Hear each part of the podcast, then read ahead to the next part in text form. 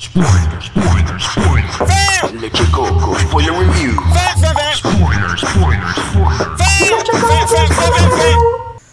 Pues que ya lo había jodido. Ah, ya ese poder de él se... se- Exacto, eso Porque, también. eh, no, lo que pasa es que ese era el plan de él hasta que después entonces él descubrió que ellos eran un dyad in the Force. Que era un- y eso cambia, that changes everything. It's another Sí, pero lo que, dice, lo que dice Frank, como que yo, yo, pens- yo, yo en verdad prefería que él hubiera sacado un lightsaber con el New Life Force que tenía, pelear. Con los dos. Con los dos los dos ahí, en hijo de puta, una pelea bien cabrona ahí, y ponían como que, I don't know, fucking este. Sí, a lo la- dando la- la- en- Ponen lo de. Por joder, hermano, just throw me that shit. Sí, no, por ahí, eso hubiera estado más cool, como que, y después tiraba a Ben para el carajo ahí de momento, y entonces ella como que al final, como que would have triumphed over him. Y le hubiese dicho, live from Aguadilla, it's coño el show.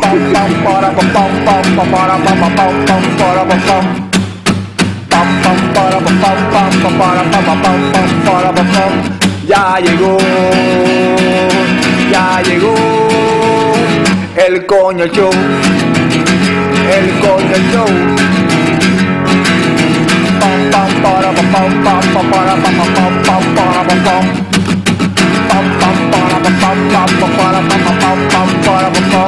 Ya llegó, ya llegó el coño show, el coño show.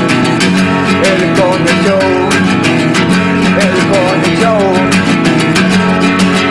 ¡Wow!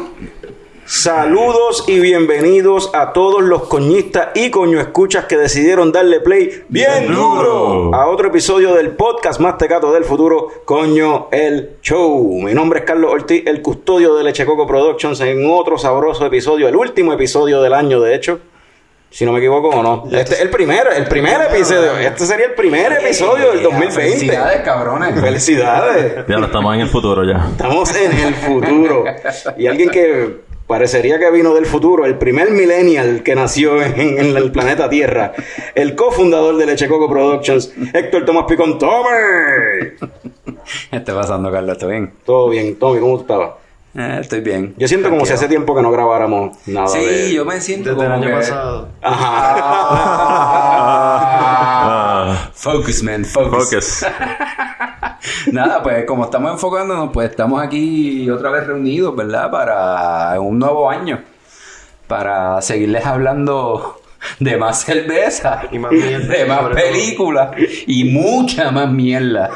Eso es así. Este, este año venimos más tecato que nunca. Así que pre- prepárense. Prepárate. Y hablando de tecatos, tenemos aquí al gigante gentil de Leche Coco, el tecato más gigante de Leche Coco Productions, Juan K. Uh, este es totalmente gato. Juan, ¿estás bien? sí. ¿Estás Muy bien. preparado para decirle a los coño escuchas Bueno, yo vine con una. ¿Cómo que se llama cuando tú haces algo para el año nuevo? una resolución? Una resolución de hacerlo más mierda todavía. Yo voy a ti. como yo enseño el- como que los segmentos del show. You can do it, go for it. Ah, pues empezamos, vamos a empezar con un buen segmento de Conversando, donde vamos a hablar de, cerveza. donde vamos a hablar de una cerveza controversial aparentemente que Carlos quiere ha- hablar de ella. Entonces, coño, que nerdo, que pues tenemos invitados especiales, Willy y a Jorge Castro, de Beerbox, que van a, van a hablar de Star Wars. No, yo no estoy ahí, so no voy a... voy a No mucho relevancia. Sí, y entonces, pues, vamos a hablar mierda.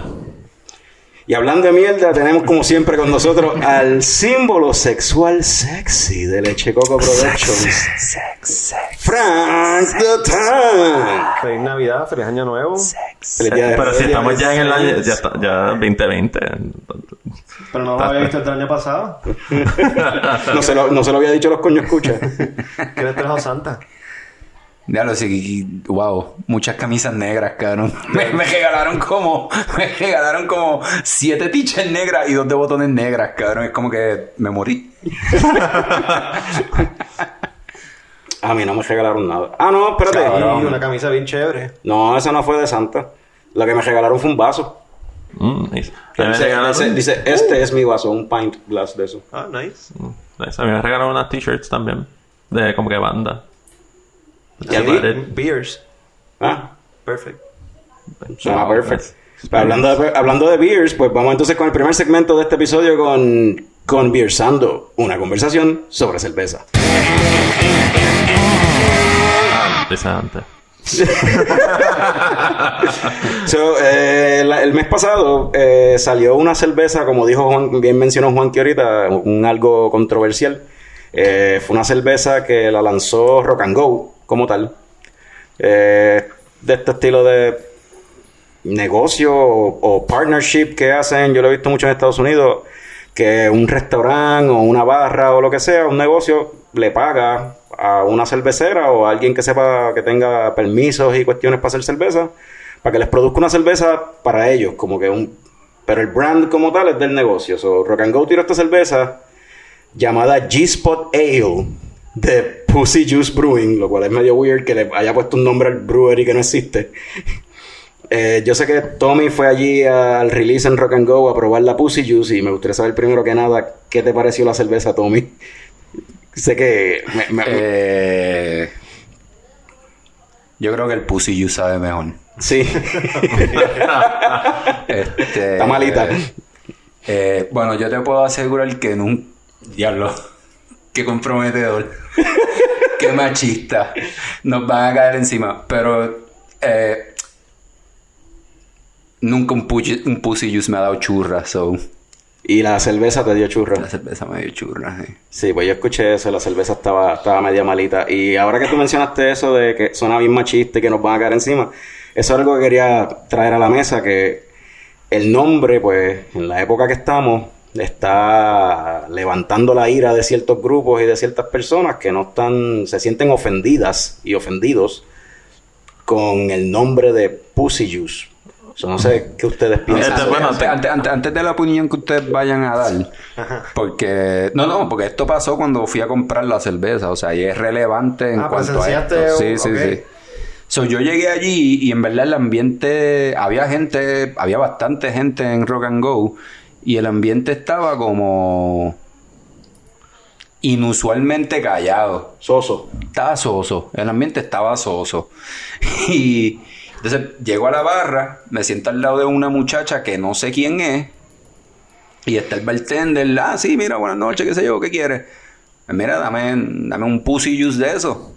Y la muchacha que está al lado mío me dice, así es que me gusta que pidan las cosas por su nombre. La gente aquí tiene miedo. Y yo ahí como que, "Ah, diablo, este, ok, perfecto. Pero entonces, como que la gente que estaba al lado mío, como que me miraron con cara de. eh, estamos con nuestras jevas y con nuestras mujeres, como que. Contrólate. ok. y yo, como que. Como que no sea enfermo. Soy enfermo. ¿Cómo tú llegas a una barra a pedir pussy juice? Claro, esa es la mierda. Y la cosa es que hay una persona que está reafirmando lo que yo estoy diciendo, pero entonces todo el mundo al otro lado me está mirando mal. Y una, una fémina era la Y que era lo- una fémina. Que lo estaba reafirmando. Y eso fue un- como que algo bien raro que, me, que, que, que, que pasó ahí en ese intercambio en cuanto a pedir la cerveza. So. Bueno, eh, yo tengo como que... No sé cuánto salió esa cerveza. Eh, para cuando el episodio salga, va a haber como, como un mes. Un mes. Hace un mes. Ah, empezar de diciembre. Sí. ¿Y no fue... ¿Hace cuánto fueron las de- demostraciones esas que hicieron? Esa es la cuestión. Eso es lo que está Vale. cabrón. Como que Le- en esta época del violador eres tú. De momento este, ca- Ese cabrón viene y tira sale con este nombre por una cerveza. Como que, tipo, Por eso como que él no... Bueno, es que técnicamente él lo planeó hacer esa, una cerveza... Sí, lo- Sí, no, no, to- como que fue kinda, you know... Bad timing. Bad timing, Yo sí. pienso que fue a propósito para llamar la atención. Claro, yo creo que es totalmente a propósito. Sí, es no. un negocio, yo paso por ahí todo el tiempo. Y es un negocio Bueno, que mucha pero- gente conoce, pero también un No, negocio pero- que yo veo constantemente. Yo entiendo que... pues yo entiendo que el nombre pues fue a propósito back when he did it, pero no que saliera al mismo tiempo backlash, que... y el backlash que que- está pasando como que... Quizás está eso porque la gente está hablando de la cerveza y la gente está yendo allí a, a, a- a verla. No, pero Sí, pero es que están hablando de la cerveza por el nombre, no porque la cerveza sea buena, o Exacto. porque el marketing sea bueno, o porque... Es, Lo que- Por eso name. es, mientras, mientras menos hablen de cómo sabe la cerveza, mejor. Exacto. a mí lo que sí no me sorprendió el nombre, anyway, cuando lo vi, porque va bien acorde con el tipo de marketing y de y la, la demográfica a la que Rock and Go o sea, le, le- le Sí, sirve y sí, que busca. Porque, sí. o sea, te estamos hablando de un negocio eh, que una opción en el, en el menú es pedir, pedir las cosas cabrón. O sea, tú tienes Ajá, la opción cabrón. de pedir un burger y puedes pedir el burger cabrón. O puedes pedir las papas cabronas. Queso agrandado. Eh, con toppings Con y con todos los pa- Ok. pero, pero si lo pides bien cabrón, tiene más pendejas encima. ¿En, O sea, ¿en serio? Sí, eso es en serio. En So- serio. so, por eso es que no, no me sorprende Oye, que la ese es superbuena. Sí, la- La los burgers son buena. súper buenos. No me sorprende que un negocio que tiene ese tipo de, de- de- de lenguaje en su promoción y en su menú, en todo, de hecho, salga con una cerveza así. Y se llama Rock and Go, es como que. Rock and Go. Pero sí, pero sí pienso que él debió haber, o sea, debieron Tomando en haber, consideración otras cosas. debieron haber tomado en consideración que eso obligado iba a traer un backlash y, No, le, y- le y- iba y- perjudicar por lo menos de- de- de en la- cierta forma de la, el- ma- el- de la manera que yo lo veo la. Este, a- a- ahora que yo vivo pues allí mismo en Cabo Rojo específicamente en Boquerón y con todas las cosas que están que están pasando o sea Boquerón es un pueblo que de por sí Cabo Rojo el área oeste de por sí es como que más abierto inclusivo, qué sé yo más. no, no, eh, sí, es más inclusivo en cuanto al tipo de gente que tienen en su área viviendo, ¿verdad? Pero, pero que también es un sitio donde se presta para ese openness, pero no necesariamente para ese tipo de lenguaje, ¿me entiendes? Porque al final, al final, al final es un lenguaje ofensivo, no importa qué. So, para mí es como que algo contradictorio Pero- que en un sitio donde haya tanta inclusividad, como que un cabrón de la nada salga con un nombre que puede ser tan ofensivo para un montón de gente. Eso, eso a mí me estuvo también bien curioso que saliera con un nombre así, inclusive cuando hay una cervecera emergente También. liderada por mujeres que está en Cabo Rojo, está en está ahí Cabo al lado. Que no sé la opinión de ellas, pero si a ella... Sí, me imagino que no, no, Yo no no, es no me imagino que a ella le haya gustado el nombre, pero pues en cierta forma tú como negocio te estás medio escuchando las patas con, Exacto. Con el ambiente. con un ali- con, al- con un ¿cómo es? un partner de negocio que lo tienes ahí al lado. Lesson learned para ella, supongo. Sí, bueno, pero como... no sé. Pero han escuchado algo de como ellos, como su reacción a... Yo lo que escuché, Ah, creo el que. Tommy que me dijo algo que de unos planes para tirar más cervezas con nombres similares. Sí, él, Oh. él, él va a tirar otras cervezas con unos nombres también Ah, se- bastante. se va a estar- Double el- down, que se joda. Oye, sí. Double down. Double Ajá. down. When keeping it real goes wrong. Sí, es como que...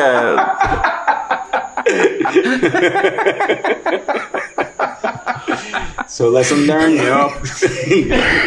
Digo, si, si, si they, if they proceed con ese plan, pues, pues no, Bueno, hubo- no hubo ningún lesson learned. Bueno, good, good for them, their ship has sailed. y en verdad que pues, si se disparan el pie ahí bien cabrón, pues, Oye, que, que eh, no, que no piensen para atrás como el diablo que y- hicimos y mal. Yo creo que, ¿verdad? Y, y quiero dejar esto claro porque yo es, yo era el que estaba ahí, he dicho una cosa. El nego Rock and Go sigue siendo un buen negocio, sigue, o sea, la Ah, comida es buena, yendo. tienen buena selección Pero- de cervezas, pero Yo tengo una pregunta, como creo que, que se fueron por encima con este... a- a- aside de decir que como que los toppings adicionales como algo que está bien cabrón o whatever. ¿Ellos tienen algún como que nombre de algún burger o de algún appetizer o algún, algún entree que ellos tengan que sea como que más o menos similar a eso? O que Ah. sea bastante como que controversial, decirlo así. Eh, no me acuerdo los nombres de los burgers, en verdad, para poder decir. Bueno, sí. Yo sé que sí, la, la- el tipo de pro- la promoción como tal de la página de Facebook, como ellos lo manejan, es todo un montón de memes y chistes bastante fuertes y a veces medios misógonos, qué sé yo. Chistes estilo de duermas, ¿entiendes? Sí, exactamente. O sea, raunchy, qué sé yo, como Ah, que medio, medio tirando eh, pa- sí, exacto, como que originalmente cuando yo hablé con Carlos, lo primero que le comenté a Carlos fue como que, cabrón, este tipo está viviendo en la era del Gantel, cabrón, esto no puede ser real, esto ya pasó. Bueno, tú entras al negocio y hay un rótulo que dice cuidado con los cuernos. que tienes que watch your step, porque hay un escalón y te puedes chocar con el techo. so, cuidado, en vez de watch your step, cuidado con los cuernos. Y hay un casco de motora con unos Con cuernos cuernos. gigantes que te los puedes poner y retratarte bien nice. Yo lo he hecho. Pero eso está funny. Eso está eso funny, funny, pues, yeah, claro. So, esa puede aplicar for both ways. Yeah. Ya. Anyway, otra cosa sí que pasó en el mes pasado fue que lo hemos ya mencionado en los últimos dos episodios, pero pues estuvieron desde noviembre tirando cerveza a los muchachos de VoxLab. estas cervezas limitadas, la serie de cervezas limitadas Nexo, basada en, ¿cómo es? En, en artes culinarias o algo así, desde un punto de vista culinario. Y pues vamos con Carlos, Ok. Vamos conmigo, que está con Jorge Castro y con Fran, de hecho, con una entrevistita ahí sobre lo que es Nexo para que a ver qué, Esto- nos, qué nos dice Jorge más a fondo Esto, de esto eso. se siente como un cooking show cuando ponen como que la comida pa- en el horno y después como que ¡pam! sale hecha. Show. Easy Bake Over. Llévatelo, Carlos. Gracias, Carlos. Estamos aquí, ¿verdad? Como mencionaste, con Jorge Castro de VoxLab, Frank the Tank, el símbolo sexual, está aquí conmigo también. So, Jorge, quiero preguntarte sobre la serie de cervezas, estas, este, de cervezas limitadas, Nexo, inspiradas en la cuestión de la cocina y de dónde surge la idea para, para esto, ¿por qué te dio ese viaje? ¿Por qué les dio ese viaje? ¿Por qué les dio con ese viaje? Ah, bueno.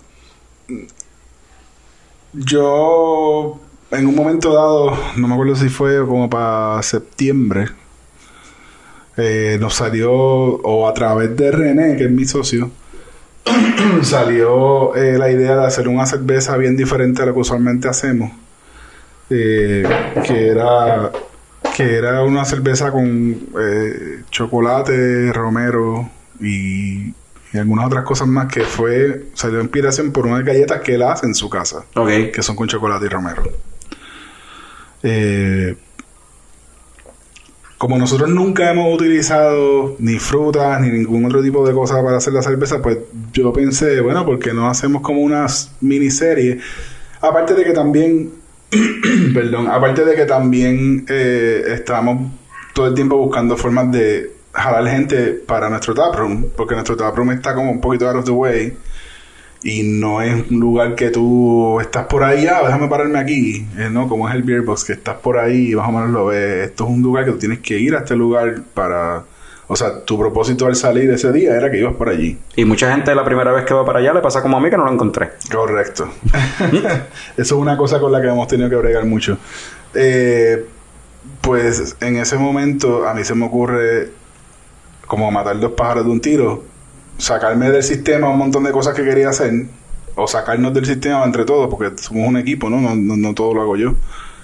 Y buscar la manera de tal vez jalar un poquito más gente para nuestro Dapron, como dije, que, que es el mejor lugar para probarla porque es donde más fresca está la cerveza. Entonces eh, eh, se me ocurre eh, utilizar más o menos el pie, el pie forzado de que al final viéndolo ahora un poquito en hindsight es como, y como tú lo describiste suena como algo bien pretencioso es como que desde un punto de vista culinario y claro eso suena bien serio como que, oh, wow sí un punto wow, Gourmet. sí, estos tipos van gastro whatever tú sabes este pero en el momento se sintió bien. Y, y lo del nombre Nexo vino, viene de, de cuando algo es como un anejo, ¿no? Es como cuando algo es, está, no es, no es el main show, es como una cosa que tú estás haciendo que tiene que ver, pero es como un side project. Eh, dentro del proceso de desarrollar la receta, me doy cuenta que bueno, no me doy cuenta, pero, pero quería darle bien duro a la cuestión de bregar, de bregar por primera vez con fruta. Hicimos una con guayaba, hicimos una cerveza con, con china, hicimos otra con piña, etcétera. Eh, que un poco habíamos, habíamos hecho un piloto, especialmente de la de piña, habíamos hecho un piloto que le dimos a probar a alguna gente y gustó mucho. Y, dije, pues déjame entonces continuar esto para entonces de aquí a lo que queda de año, pues aprovechar la oportunidad de que ya estamos bregando con esto y ya que estamos consiguiendo todos estos ingredientes, pues vamos a, vamos a darle bien duro por ir para abajo y vamos a, a seguir sacando cosas nuevas, porque en realidad eso es lo que a mí me gusta. A mí, si fuera por mí, yo estaría haciendo cervezas nuevas todo el tiempo y desarrollando recetas nuevas todo el tiempo y haciendo cosas que he querido hacer hace mucho tiempo que no he podido hacer por X o Y razón. Eh, so, dentro de la serie que, que desarrollamos, pues pude hacer casi todas esas cosas Eh, Fueron, en total fueron como nueve cervezas. ¿Cuántas fueron? Fueron un montón. Bueno, hoy, eh, este, mi compañera de trabajo, Yari, me estaba preguntando ahí eh, cuántas cervezas hicimos este año y me puse a dar cuenta y este año saca- sacamos 19 cervezas diferentes. Wow. Este, de, de Nexo como tal creo que fueron 7 u 8. Todavía no ha salido una que no tiene que ver con la serie, es más bien algo que queríamos hacer que está todavía en fermentación, que de aquí a que salga este programa probablemente ya esté en la calle. Ok. Este, es una cerveza que no tiene nombre todavía. Le ponemos Frank. Frank the Tank. Frank the Tank. Sí. Este, y pues nada, o sea, sali- salió de una inquietud con por fin utilizar ingredientes que no habíamos utilizado y ver exactamente cómo esos ingredientes funcionan dentro de la cerveza. Y aprendimos un montón, o sea, aprendimos muchísimo y aprendimos eh, especialmente en términos de producción, eh, aprendimos lo caro que sale uno hacer este tipo de cosas. O sea, como yo también tengo una barra, pues yo también compro cerveza a otras cervecerías locales. Eh, y Puerto Rico tiene uno de los precios más altos Sí. por muchas razones, que po- podemos hacer un programa completo de eso. Eh, pero hay cervezas que un cake de 5 galones te cuestan 170, 175 dólares, más tax. Pero eso viene porque precisamente dentro de la elaboración el costo es tan alto. No, el tax ahora bajó, pero el tax es, una de las, es un Sí, escalón. pero la materia prima no, no, no se hace aquí. La materia prima es... y- El y equipo no se lo hace- hacen y aquí. La que se hace aquí es carísima también porque si, si yo voy a comprar Café no sé qué o café parcha o o lo que parcha, sea. exacto, a una finca, pues no me vas, o sea, ya me subí el precio de normal de una cerveza que usa solamente cebada y lúpulo y, y- y levadura. Eh, so, So, yendo por esa línea te pregunto, eso no es la pregunta que te quería hacer. O sea, ¿hay alguna de estas cervezas que considerarías seguir haciendo regularmente? sí, varias, varias. Sí, Bueno, la, la, no- la acogida, la acogida, o sea, fue positiva más en cuestión de costo efectividad del producto, como Sí. que tiene sentido. Sí. Eh, la, de verdad, o sea, la única. O sea, las, las, las que de verdad son viables son las IPAs. ¿Por qué? Porque en Puerto Rico, el paladar puertorriqueño, de la gente que no solo bebe medalla o whatever, gravita mucho hacia la IPA. Y de verdad, es, o sea, si tú miras las ventas, miras los números, etcétera, tú ves que es mucho más. Aparte de que es mi estilo de cerveza favorito. So, no tengo no tengo que batallar con eso, ¿verdad? En cuanto a, cuestión de eh, comercialmente. Pero, por ejemplo, Sal Si Puedes, que es una cerveza que acaba de salir hace una semana cuando estamos grabando esto, semana y media, creo. Eh, es una cerveza que yo haría bastante durante Eh, me el encanta, año. qué bueno que la vas a seguir haciendo. Sí, y la vamos a seguir haciendo. Aparte de que hay, hay un background bien interesante, que es que la miel que se utiliza en esa cerveza viene de Ciales y la persona que tiene la cosecha de la, de la abeja es el papá de Nicole, que es Ah, la ¿de Beerbox Ah, qué bien. esa compañera de trabajo y ella nos hizo la gestión de conseguirla, etcétera. So, tenemos tenemos ahí ya cómo conseguir eso bien fácil. Ese, ese, ese ingrediente que hace falta para esa cerveza. Eh, la otra es bolitero, que es más cara hacerla porque tiene todos estos otros ingredientes del romero y el chocolate. Pero es lo que podríamos hacer tal vez una vez o dos al año. Es una cosa que es un poco más difícil mantener en producción. Eh, piñazo, que es una cerveza con piña. Un poquito trial and error. Eh, nos gustó cómo quedó. A mí me gusta cómo está el carácter de la piña. Para los que la han probado, es un IPA de 4% de alcohol. Es como un session IPA ahí. como un bien- session IPA, pero y el sabor de la piña es bien sutil. Es más una cuestión de aftertaste, no es una cuestión Ya. de esta bomba de frutas, que es lo que se hace ahora, ¿no? Ahora cuando tú vas a Florida y tu Florida, la- Florida Vice y todo eso es, es una bomba de frutas. En- Obviamente eso en Puerto Rico pues es casi imposible hacerlo. Como muchas otras cosas Y sería carísimo. es muy caro y entonces tienes que venderla más cara, entonces es, es un- es un- se convierte en un problema que va así snowballing, tú sabes.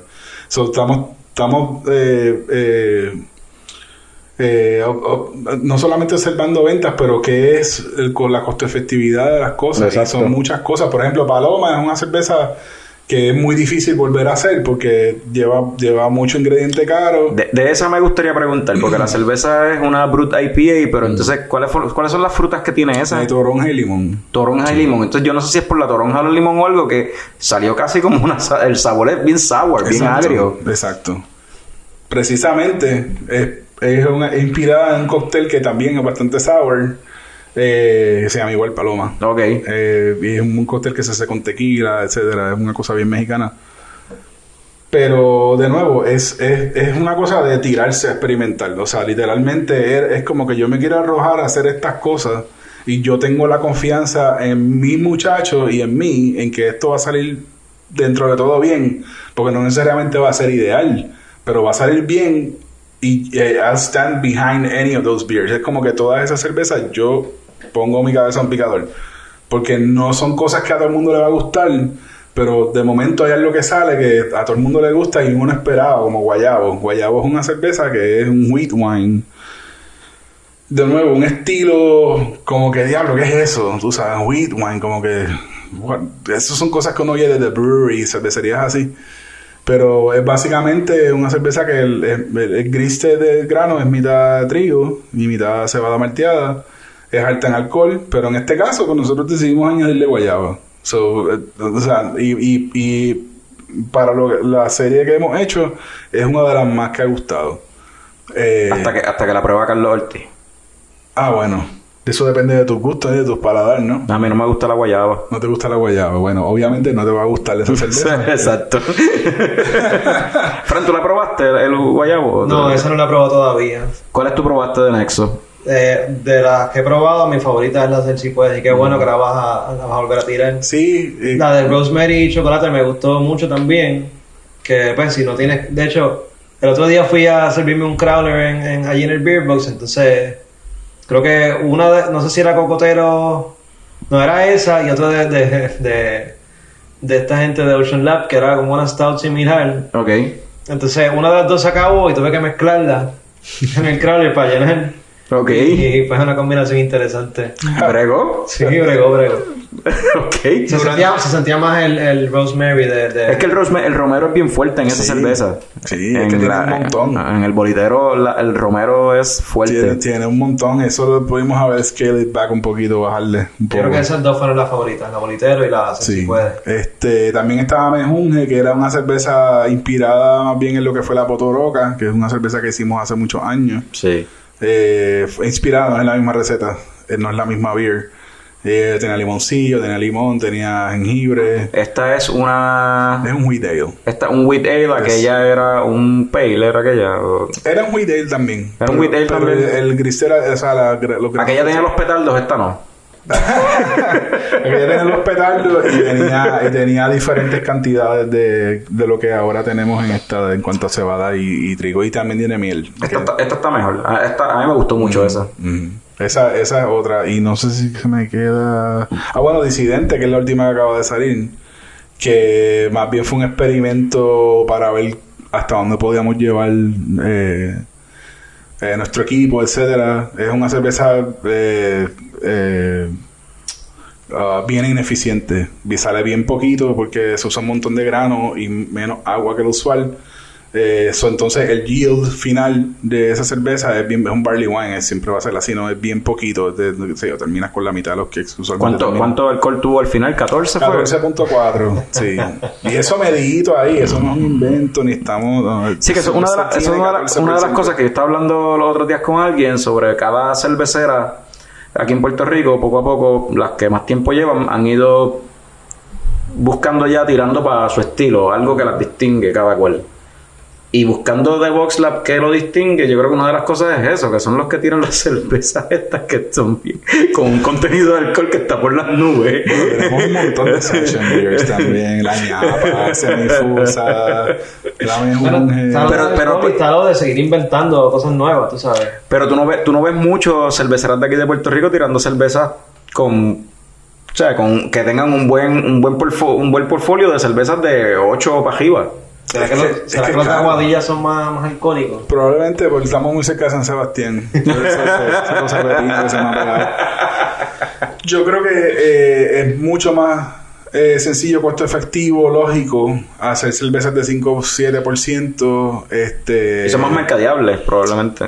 No sé si son más mercaderes porque estos inventos gustan mucho, Sí. pero pero es eh, es menos riesgo y entonces eh, eh, en especial una cosa que la gente yo sé que no toma en consideración porque no saben es el costo de los lúpulos, mano. Los Ya. lúpulos son bien problemáticos porque aparte de que son caros, eh, hay la complicación de que no siempre hay lo que uno busca, de que hay algunas cerveceras que compran lotes completos de una finca, entonces todo el mundo se queda sin ese lúpulo. Hay lúpulos que son extremadamente caros. O sea, tú ves todas estas cervecerías, Double Dry Hop, no sé qué, con Citra y Galaxy. Mano, a mí una libra de Galaxy me cuesta 30 pesos. Ya, tú sabes. Porque yo no tengo contrato, yo no puedo comprar unas cantidades inmensas.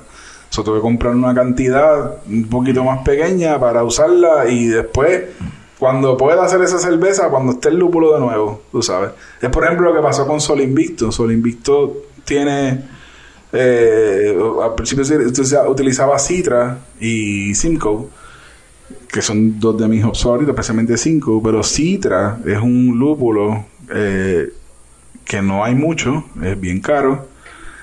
Y entonces uno tiene que escoger, o sea, si puedo comprarme 11 libras de Citra o puedo comprarme 33 libras de tres hops diferentes, 11 y 11 y 11. Por ejemplo, eso es un ejemplo así bien burn, no es que necesariamente es así. Sí, sí. Pero tú me entiendes, o sea, uno tiene que ser eficiente, especialmente el tamaño que nosotros somos. Somos una cervecería bien pequeña. O sea, nosotros somos básicamente un pilot system. Nosotros tenemos tres fucking barriles, eso no es nada, ¿entiendes? Eso son, eso lo tienen, las cervecerías grandes lo tienen en una esquina allí para probar cosas. Eh, incluso yo creo que hasta la más las cervecerías más grandes como Ocean Lab no son muy grandes. O sea, tienen mucha No. capacidad de fermentación, etcétera, pero no son huge, o sea, no son super cervecerías. Entonces, cuando uno está a ese nivel, es bien, hay que, hay que jugar con el calendario y con los ingredientes que uno tiene disponibles. Y entonces ahora nosotros tenemos la complicación de que tenemos dos cervezas que son las más que venden sobre todo lo demás. Que son Mal de Ojo y Y Cocotero. cocotero. Entonces, tenemos que hacer esas beers, tienen que estar disponibles. Eh, yo hice una presentación hace poco en, en El Nido en Bayamón y vi- vino gente donde a mí como que, mira, fui la semana pasada para el Beer Box porque vinieron al Beer Box y no había cocotero y que cómo va a ser. Y, y fue molesta. Wow. Como que no, no, no, que me, no que me iban a dar una pena ni nada, pero era como que concern, tú sabes, como que, y es como que diablo, mano, so yo tengo que cumplir con eso. Entonces es, es- eso, eso es un poquito va en contra de lo que uno quiere hacer porque uno es creativo, entonces que uno quiere sacar cosas nuevas todo el Pero- tiempo y mantener eso por ahí. Pero entonces ahora tienes la obligación de hacerlo. O sea, Y, porque- y es normal, es- eso es el negocio. Ese es Sí, el negocio, es sí. de- de- bueno, en demanda. Estados, en Estados Unidos ha cambiado mucho, en Puerto Rico no. Es que son dos mercados bien, bien diferentes. Yo he estado teniendo Bueno, y, y- y est- están en etapas bien distintas, anyway, de madurez. O sea, eh, Sí, y aparte de la madurez. O sea, porque hay awareness de lo que pasa allá. O sea, ahora mismo hoy fue una persona allí buscando si estaba abierto y me dice, no, que ustedes no hacen sour beers. Y yo, mano, a mí me encantaría hacer sour beers, pero yo no tengo el espacio eh, para hacer eso, ni, ni, o sea, ni el tiempo para dejar una cerveza que esté en una barriga un año y pico, ¿entiendes? O sea, si lo vamos a hacer, lo vamos a hacer bien. Entonces, no hay el mercado para eso en Puerto Rico y eso es una realidad. Sí. O sea, todo el mundo es fiebre de que si las sours y que tienes que sacarle una sour. Yo sí, mano, saco una sour y me quedo con 14 cakes ahí, tú sabes, que los vendo poco a poco. Pero no es lo mismo que yo sacarle un batch de mal de ojo, que el otro día ya todo el mundo, ya se me fueron todos los cakes porque ya fulano me pidió tres, el otro me pidió dos y eso se va así. El beer box me, me lleva cinco o seis. Y eso, y eso es lo que estaba diciendo, eso es parte del mercado, porque hablo con otros, o sea, otras personas, otras cerveceras, por ejemplo, este Che en Ocean Lab, que en un momento dado era con la, la B.O.B. Tenía ese- esa, esa situación. Ahora con la Mambo también es lo mismo. Sí. O sea, eh, tú- él tiene que tener uno de los tanques completos para Mambo. Entonces- todo entonces- el tiempo. Y la no lo puede usar para más nada. Como, tal, como que mambo, ¿para cuándo? Como si uno pudiera hacer así, salir a un batch, ¿entiendes? Ya. Está brutal, tú sabes, porque es una presión que es como que, ah, no se trata de eso, pero a la vez sí, o sea, tú estás metido en un negocio, Es negocio. que vender, y por eso digo que depende de donde uno quiera llegar y lo que uno quiera hacer. Si uno quiere estar en todas, pues tiene que estar en todas y tiene que tratar de hacer lo menos posible. O sea, variedad posible porque tienes que mantener una producción de ciertas cosas, pero si tú tienes la libertad de hacer otras cosas y sin tanto importarte tanto que haya ese problema, nosotros hicimos un balance, hicimos la serie de las cervezas nuevas, pero entre medios tirábamos el Maldejo, tirábamos el Cocotero, el Semifusa, que también vende mucho.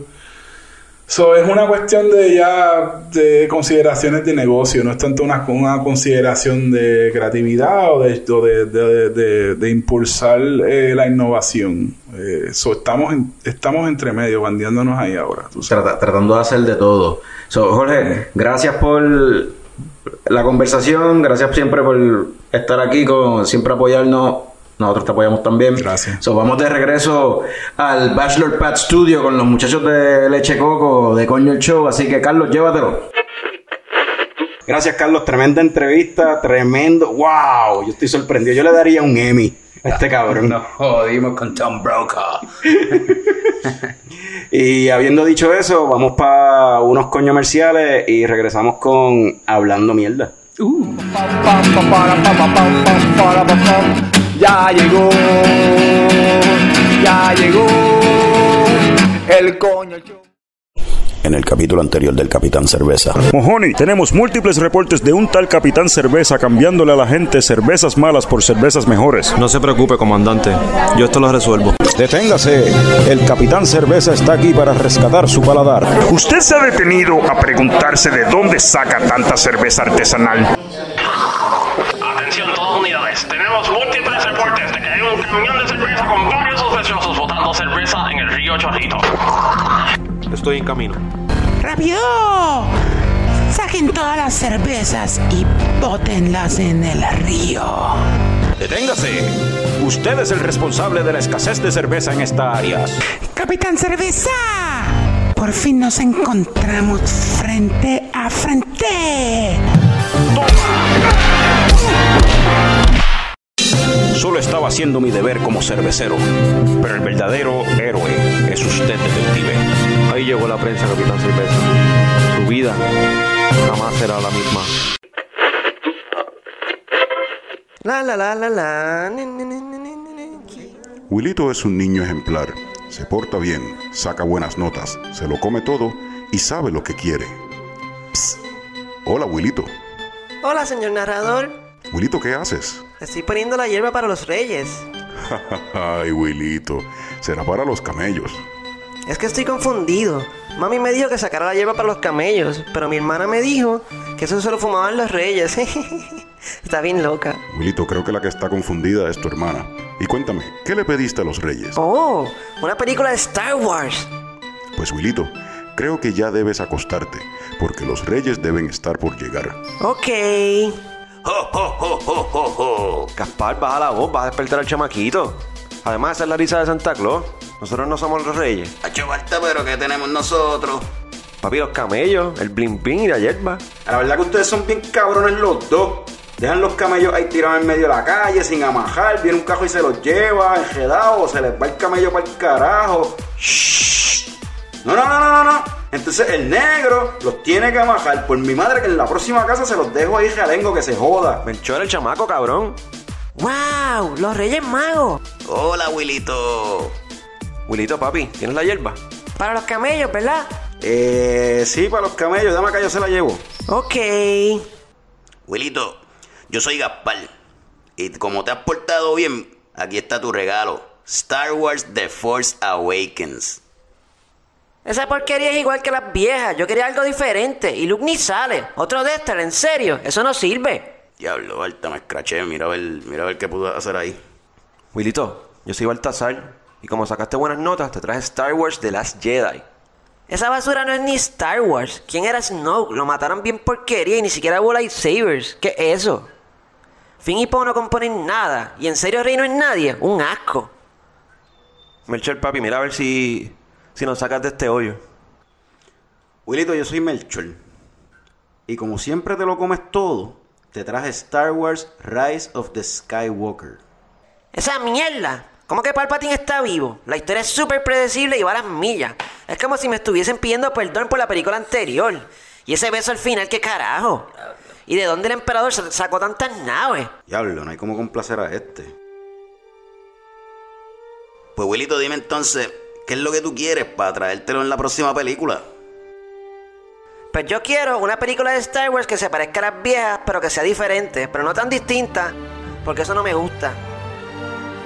Y que hagan algo nuevo usando lo viejo. Y así de simple. Ok. fucking fanáticos de Star Wars, man. Wilito es un niño ejemplar. ¡Nieta! Se jodaron los camellos.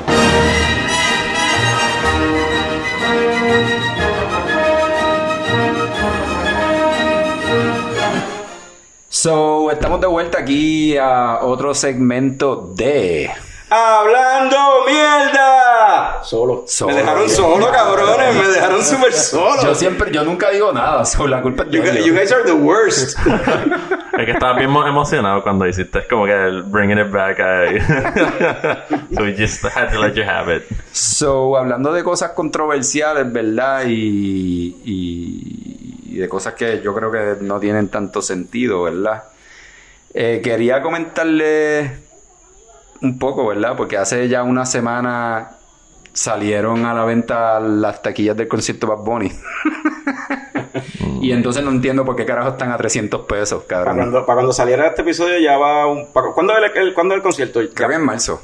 Ok, que ya va como un mes que salieron la- las taquillas. Sí, sí, se vendieron todas las baratas. Las La- baratas, las de 35 pesos se vendieron. Pero entonces tiene taquillas que, que llegan hasta 400 pesos. algo así. 300, ajá, 350 pesos, una mierda así, cabrón, en el Irán Bithorn, cabrón. O sea, esa mierda Chayanne lo llena por 35 pesos, cabrón. ¿Por, ¿Cuál es la necesidad? Entonces, si tú tuvieras un sitio que fuera como anfiteatro o algo así, donde la gente en verdad tuvi- tuviera... Las comodidades de maybe un aire acondicionado, cosas así. No, o, olvídate o del del aire acondicionado porque yo no creo que... Bueno, el anfi, el no- anfi, el anfi abierto. No, no, sí, sí, pero, pero el aire acondicionado aquí en verdad no importa un carajo porque la gente va a vacilar y la gente como quiera va a brincar y la mierda. Eso no. Sí, en Bueno, verdad, lo van a sí, hacer igual en, no el, en el Choli que en el Irán o en donde sea. Eso en verdad no importa. Pero como que lo que me refiero es como que si en verdad, en verdad, hubi- o sea, la manera en que yo no veo nada estratégico en cómo están acomodados los asientos, porque está todo el mundo en un nivel flat y se- mientras más al frente está, pues obviamente es más caro, pero entonces es como que cabrón, ¿y ¿por qué estás cambiando tanto de precio entre, tre- o sea, entre dos filas de asientos, tres filas? O sea, como que la- las de 300 empiezan a dos filas de... ¿Y cuánto cuesta la que está antes? 200 pesos y después bajan a, dos, a 150 y después bajan. Es como, cabrón, ¿por qué? No, no- no- no es más fácil, no es más fácil tenerlo todo a un solo precio y que se te llene bien, cabrón. No, y, y verdad, Y el, conociendo- el- y cono- o sea, porque esta, esta es la mierda que a mí me encojona. El cabrón vino a protestar, a sacar la jiki para el carajo. Sabe que el país está pasando una situación precaria y entonces pretendes cobrar 300 pesos por un concierto, cabrón. Esto es en serio. Cabrón, porque gente como Ricky lo puede pagar. ¿Cómo fue la dinámica? él hizo, este año él hizo un concierto, lo anterior. sí, él hizo, Claro, él hizo en el hizo- Choliseo, hizo ¿no? En el hace tanto. Y ahí cómo estaban pasado, los, precios. Ya, esos precios yo no sé, pero era en el Choliseo, de seguro estaba caro. De seguro, el Choliseo no es barato. O Ese sea, no fue el que estuvo sold out por un montón de tiempo. No me acuerdo, de verdad. En verdad, yo, yo no estoy Pero muy entiendo claro que sí, entiendo que sí, que ese se llenó, pero no creo que haya sido tan, o sea, que fue caro, pero no tan caro, porque si no hubi- hubiese un issue en la prensa, se hubiese, No, y- y, en las redes sociales se hubiese escuchado a la gente No- quejándose. No, entiendo, no entiendo, no entiendo por qué tan caro un concierto en Puerto Rico. Loco, porque la que es bien cara te incluye una silla conmemorativa. Ok. eso es serio, eso es verdad. That- that thing- that's true. That's actually true.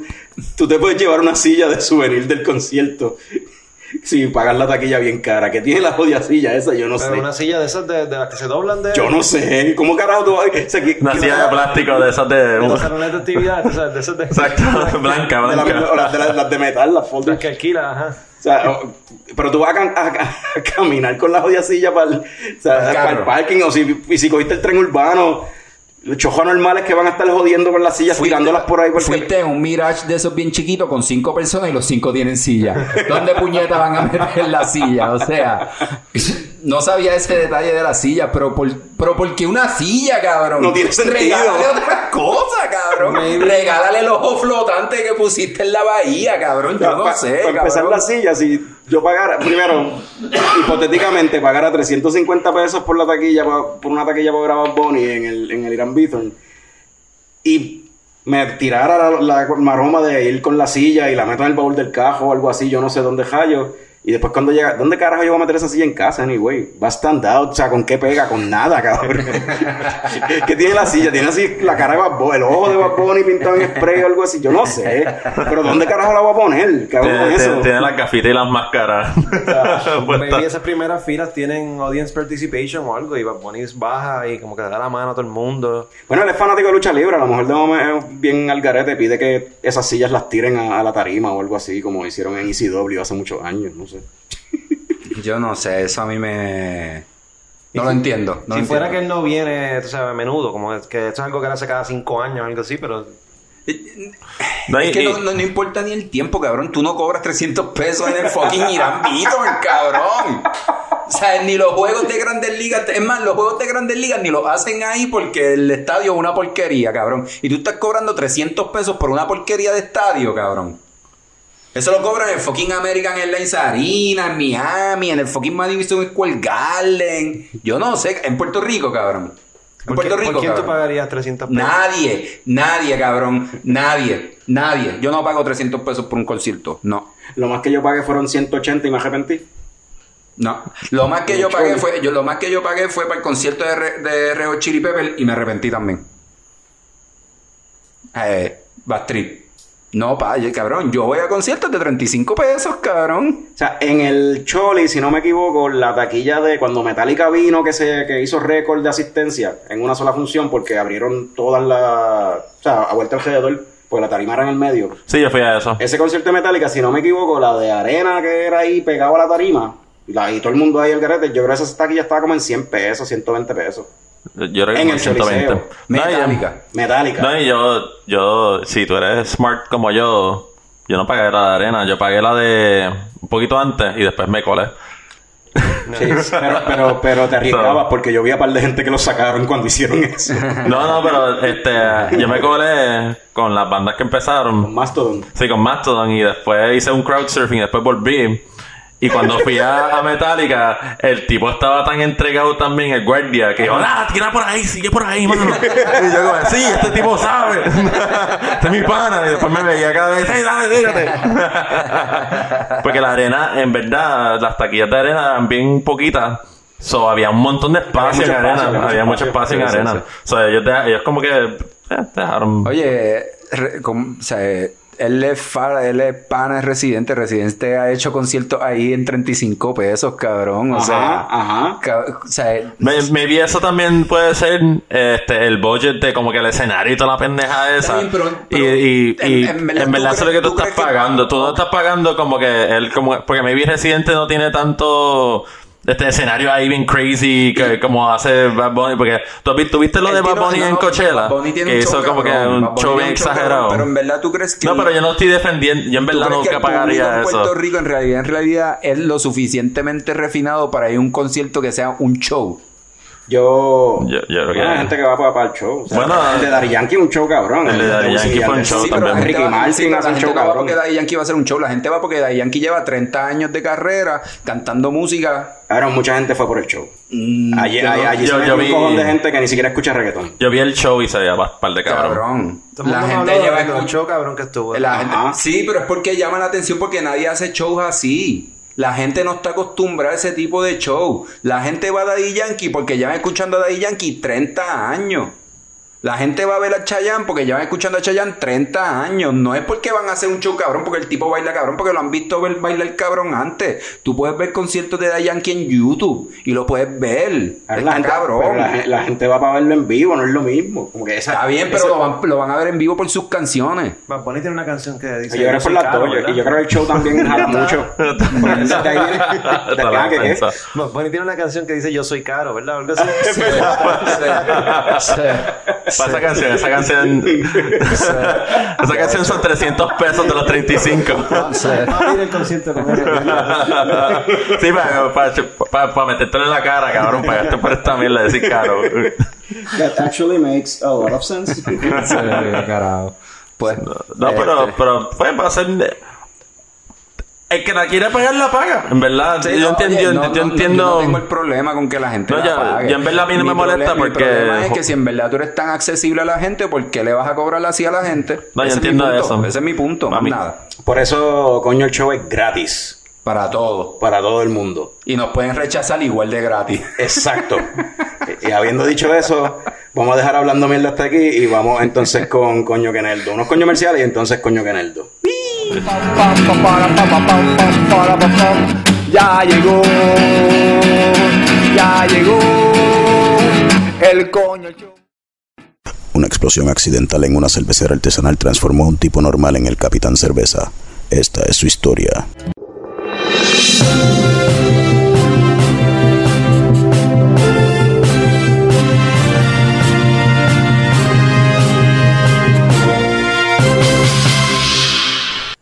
Después de derrotar al supervillano Junito el Espumoso, la existencia del superhéroe, el Capitán Cerveza, se ha hecho pública. December 7th, 19. Por todo su esfuerzo en mejorar el paladar cervecero de esta ciudad, hoy yo, el honorable alcalde, le hago entrega de la llave de la ciudad al capitán cerveza.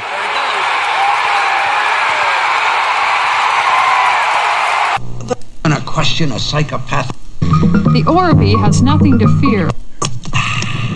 Purina.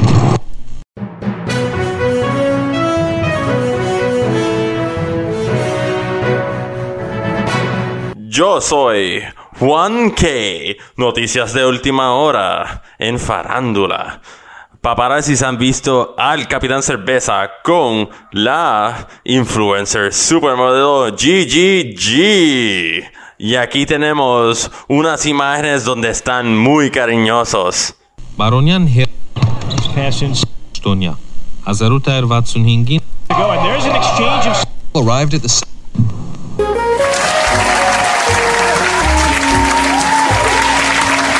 Bueno, y regresamos con Horacio Live, con nuestro invitado Capitán Cerveza.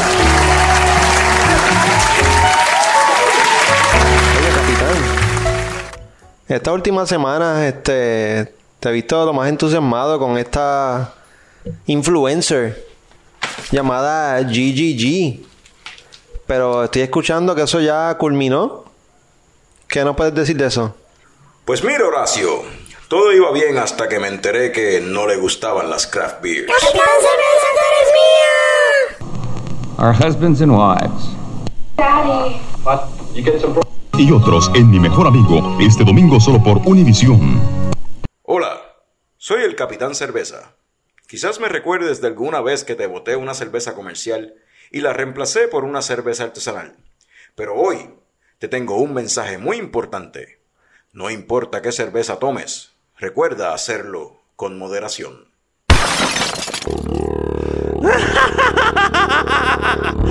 ¡Moderación! Lo mejor de la cerveza es la hienda. y yo soy la hienda. Esta historia continuará. Ya llegó, ya llegó el coño. Bueno, pues regresamos con otro segmento de Coño que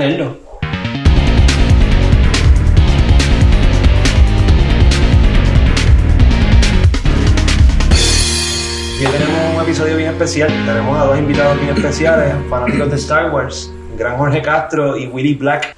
Yo. Saludos. Primero que nada, ¿vieron la película, verdad? Sí. Seguro. Porque si no, no podemos hacer nada. Estábamos todos en el Estábamos mismo, todos en el mismo cine. cine. Desde temprano más Tú querías, tú querías crear una ilusión para los coños escuchas, como que. la realidad es que cuando este episodio salga, ya va. No es un mes de que la película salió, pero va ya casi un mes. Porque este va, va a salir como para, lo- para el 8 o 9 de enero. De todas maneras, spoiler warning. Por si acaso, spoiler, spoiler, spoiler, le checo con spoiler review. Alright, let's get into it. ¿Qué les gustó de la película? Dale tu Willy. Go ahead. Um, me gustaron ciertas cosas. ah, las escenas de, de acción estuvieron, estuvieron chéveres. Eh, me gustó el personaje ese nuevo Babu, Babu Freak. Babu Freak, está súper tripioso. está súper tripioso. Eh, ¿Verdad, que- verdad que ese personaje, yo- verdad, mala, que te interrumpa, pero es una pregunta que quiero tirar a la mesa. Eh, parece ser este. eh, no es CGI, parece ser No, una marioneta, parece una- un practical puppet, effect. yeah. Obligado, sí. Y yo creo que por Sí. eso es que se ve más cool también. Yeah, yeah. Eso es de lo más, de lo más, de lo más que me gustó, de lo, de, de lo, de lo poco que me, que me gustó. O sea que tus dislikes van a estar. Mano, tengo muchos issues con ella. tengo muchos issues con ella. Yo sé que a ti te gustó la película más que a, Willy, Jorge. Sí. ¿Qué te llamó la atención? Bueno, yo esperaba más o menos eh, que fuera ese tipo de pacing así, súper, no explicar mucho y vamos para adelante. Eso a mí me gustó, fue toda acción, acción. Hay acción. gente que no le gustó nada eso y lo puedo entender porque no hay mucho tiempo para explicar las cosas. Eh, la película empieza con que han pasado un montón de cosas ya y no se explican de ninguna manera. Este, toda la cuestión del mensaje y el emperador que volvió, todo eso. Yo había leído algunas cosas que ya me había enterado de algunos spoilers, no de todo, pero hubo algunas cosas que sí sabía. Y claro, días antes de la película salió un anuncio de televisión que salía toda esa primera escena de Kylo Ren yendo para el cubo este, como yo le digo. A mí me encanta esa escena inicial, Ah. dando pela, Casi. cabrón. Los visuales, los visuales de él entrando a- al, templo ese estaban estaban súper cool. Sí, yo, este, eh, aparte de eso, el pacing y todo, me gustó lo, la, la, la cuestión entre los tres personajes principales que no se había visto de Rey con Finn y En toda y la trilogía yo creo que no se había visto con ellos no habían tres. estado juntos y cuando estuvieron juntos me, me gustó, o sea, me gustó eh, que había toda esta cosa de...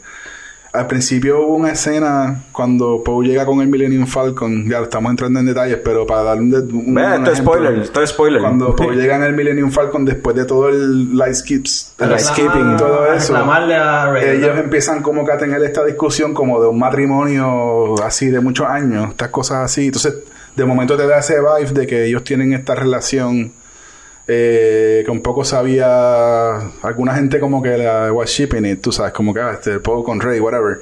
Pero después de ese primer después de ese primer eh, intercambio, pues hay mucho más diálogo entre ellos y Poe es uno de los personajes más, digamos, principales después de Rey en la película y, y me gustó como, como hablan entre los tres, cuando están los tres. Por ejemplo, este la parte que Rey, que Finn, que ellos están en, en Hundiendo. la movediza se están hundiendo, le dice, Rey, te tengo que decir algo. Todo el mundo fue directamente al yo te amo, whatever, tú sabes, o yo tengo esto, siento esto por ti, y en realidad hasta John Boyega lo dijo por Twitter hoy que no era eso, y J.J. Abrams lo confirmó, que él le iba a decir a ella que él es force sensitive, que él sabe lo Ah, que eso está confirmed. durante toda Sí, la película él dice todo- dijo. todos estos comentarios de que es un sentimiento, es esto, yo siento que... Bueno, y lo puedes ver en la película, porque él sintió cuando Rey se murió. Fíjate, yo no me acuerdo de Sí, eso. sí. Sí, No él lo sintió. eso. Pero eso me gustó mucho. Me gustó lo del emperador, pues cool, ok. Pues lo, lo trajeron. Se nota que no fue planeado desde el principio. Hay unas cosas que a mí me dicen que tal vez sí fue planeado desde el principio, pero no se como que se descartó un poco. Porque en The Force Awakens hay una. Hay un, especialmente cuando Rey está peleando con Carlo en el bosque. La forma en que Rey pelea es el mismo form de Palpatine. ¿De verdad? Si tú te fijas bien, sí. Ah, wow. es, es el mismo eh, form. El thrusting Toda esa cosa de que ella va primero para adelante así.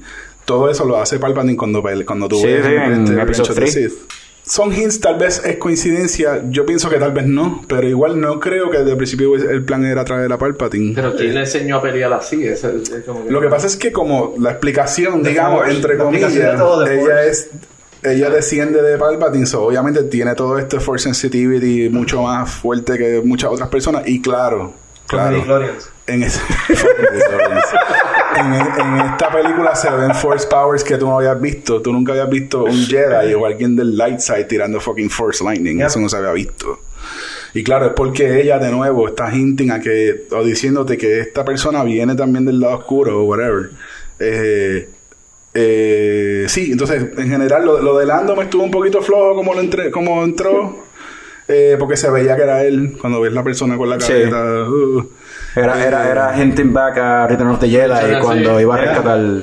Lo de Han Solo me encantó. Y no me lo esperaba. ¿De verdad? Me encantó. Yo- Porque eres, porque es just fucking weird. Es como que este tipo está viendo a Han, y, y fucking Harrison Ford, que Se probablemente odia. Star Wars más que nunca. Está ahí parado, tú sabes.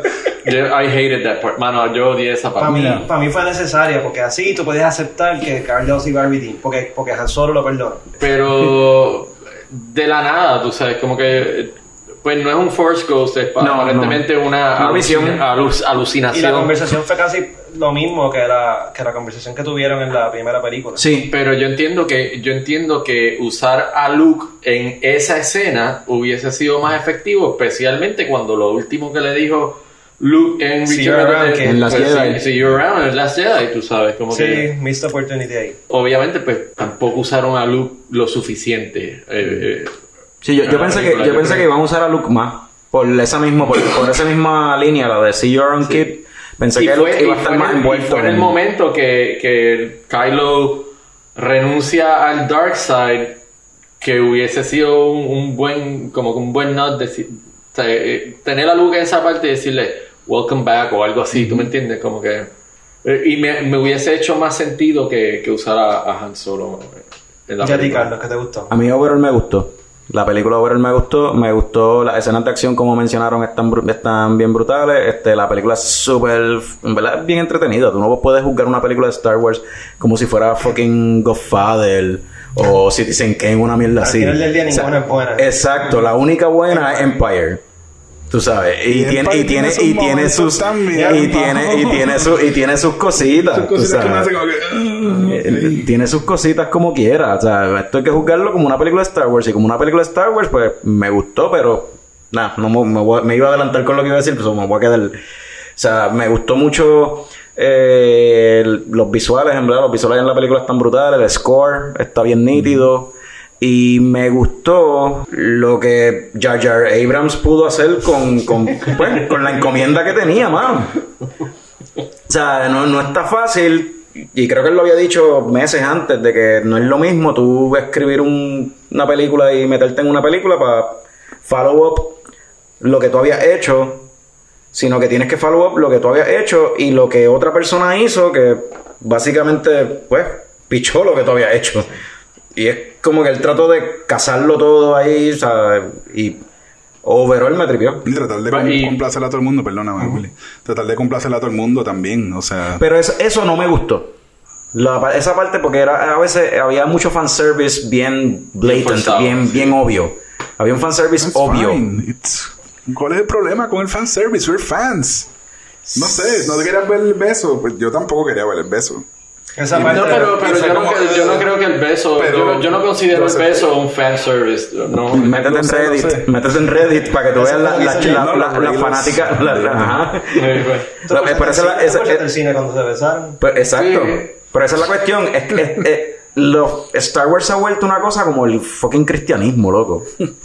que hay diferentes sectas de fanáticos. Están los prequels, están los que les gustan las originales, están los que les gusta más el, el Expanded Universe de antes que lo que, que anything. Los Básicamente, su fandom se basa en, en lo- en el Expanded Universe, están los que se basan en lo que los juegos han built upon. O sea, y están los que les gusta, los chamaquitos que les gusta lo de ahora. Y, y están los que lo primero que vieron fue Clone Wars, la- los muñequitos. O sea, y eh, son diferentes sectas. Y en esta película se nota que trataron de satisfacerlos a todos. Eso es imposible. No hay break. Y, y, voy a darle que un poquito a algo que mencionó Jorge ahorita, que creo que fue después que salió el reveal de que Palpatine volvía en, en Celebration. eh, en alguna revista o algo salió un comentario de JJ que Palpatine había sido una idea que él había tenido desde el principio traerlo de vuelta. Este, no sé si es, si en realidad fue así o, o quizás fue una línea para justificar. eso, sí, exacto, puede ser. Yo siento, yo siento, exacto, yo siento que es eso, porque se siente como si fuera bullshit. Se siente como si fuera que él tenía planes con Snoke y pues le mataron a Snoke en la otra, en la película anterior. So, ¿qué carajo hago? Pues Yeah. déjame traer a Palpatine. Ya estamos entrando en dislikes básicamente, pero quería mencionar un par de cositas que no habían dicho, de las cosas que positives que yo que me gustaron. El story arc de, de Kylo Ren y, y de Y de Rey. y de Rey a mí me gustó throughout the trilogy y en especial en esta película me gustó cómo, como Rey se estaba como que yéndose para el dark side. Kylo estaba como más centrado en esta, más, más en control y, y al cambio Rey estaba al garete, como que todo el tiempo encojonada, como que tirando para darle. Yeah. Eso, eso me gustó. Pero Eh, entonces, ¿de dónde sale ese control nuevo? ¿Tú sabes qué tiene? Porque, porque las primeras dos, tú sabes, había estado bien encabronado con el mundo, quería ¿cuánto joder. tiempo, ¿Cuánto tiempo pasó entre la anterior y esta? ¿Un año? Un- Como un año o algo así. Quizá le afectó. Quizá Yo, le afectó. yo creo que más porque él se le curó la cicatriz completa de la cara. Ya no tiene nada. ya no tiene nada. Quizás aparte pudo haber sido después el guilt de haber este, matado al papá, quizás ya no tenía a Snoke manipulándolo, estaba enamorado de Rey, pueden ser un par de cositas, no sé. Eh, a- a- aparte de eso, el score me gustó un montón, la acción, El score está bien nítido. pero sí, la película tiene un montón de problemas. Este, estaba hablando de Palpatine, vamos a empezar por ahí. Yo hubiese preferido que eso hubiese sido un reveal quizá más adelante en la película, porque tuviese más impacto. Pero te lo tiraron ahí en el crowd text. Te lo tiraron en el, te lo tiraron en el trailer, hermano. Como que. eh, Pero eso, eso en verdad a mí no me, no me es un issue tan grande, el hecho de que Palpatine is back y cuando te enteres. Es la cuestión de la, de la ejecución.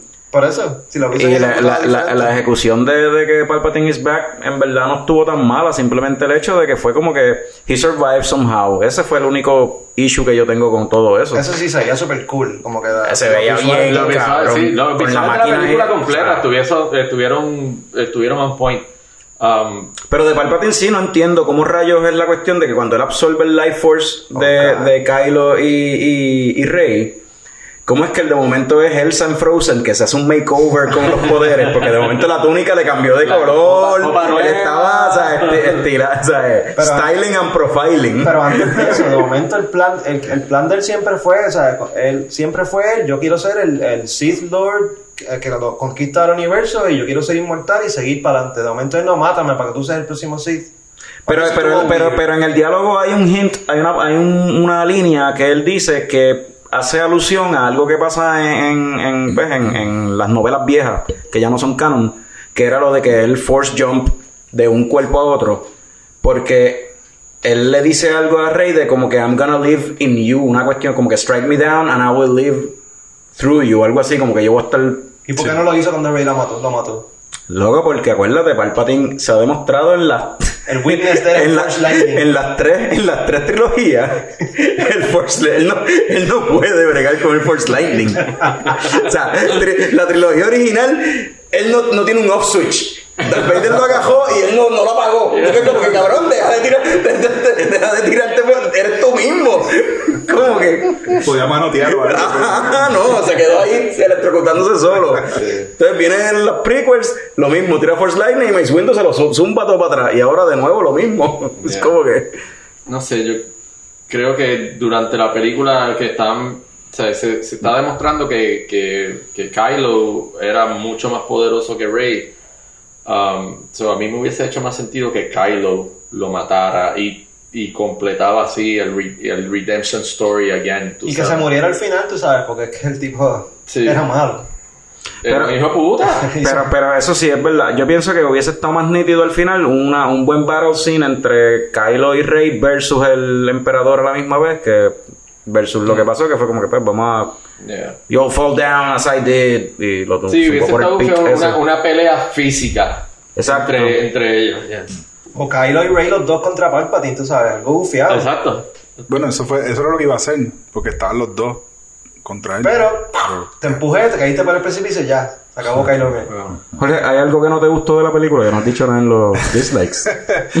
Eh, no me gustó que la, la batalla aérea de Space Battle no vi nada. O sea, no, no vi un montón de naves que llegaron de momento De y lejos. se acabó. Como que no hubo dogfights. No hubo dogfights, no hubo los tiros cercanos de las naves pasando a través de las naves más grandes. Y viste que Yo- fácil es tumbar el Star Destroyer. Le disparas en el cañón y explota. y- Todos tienen un weakness, man. Eh, Coño, pero, pero, pero a través, a través de, la- de todas las películas, todas esas naves grandes tienen unos fucking shields, cabrones. Y entonces de momento esta, ninguno tiene. Papi, porque los, todos los chavos se fueron en ponerle un fucking Death Star en el cañón. ¿Y todos esos pilotos de dónde salieron? ¿Qué piloto? Ah, para pa, pa. Ya tenían pilotos Yeah. adentro y todo. Supuestamente algunos comentarios que he oído es de que la gente, toda esa gente que estaba en el estadio del planeta Exegol, que es donde ellos están, Ajá. pues toda esa gente son cultists, son Sith cultists Ah, y son- toda esa gente, hay gente... O sea, tú, o sea, tú piensas que... o sea, tú- fantasmas. yo pensaba que eso eran fantasmas de los Sith. No sé, yo no lo sé, pero eso es lo que te estoy diciendo, que las cosas que he leído... ¿Cómo- ¿Y de, y de dónde carajo? O sea, una, una, una religión o, o, o sea, un, un- un- una secta que lleva Millennials. mil, o sea, miles y miles de años con solamente dos. Master and Apprentice, Master and Apprentice, Master and Apprentice. Y de momento hay un estadio lleno de, de fucking souls ahí que son Sith. De la nada. En parte por ¿Y eso... cómo carajo C-3PO sabe el fucking lenguaje de los Sith? Cabrón, ¿cómo, o sea, ¿de dónde carajo sale eso? Eso no, eso no me tiene ningún Bueno, sentido. Anakin construyó a C-3PO, ¿verdad? Ajá. Pero no era un Sith cuando lo construyó. Pero quizá ya eso estaba, Pal- Palpatine ya lo había programado en su mente y cuando estaba haciendo el C-3PO ya le había puesto eso ahí. Sí, es que lo que uno trying to puede- make it work. uno puede Entonces, especular, no hay ninguna explicación, so no no way. tiene, o sea, un, lenguaje que lleva muerto o, o, o que una secta secreta se supone que lo mantenga. Pero en verdad. ¿cuán secreta era? Porque el Rule of Two es bullshit, si tú ves los prequels. Pero pero que los prequels.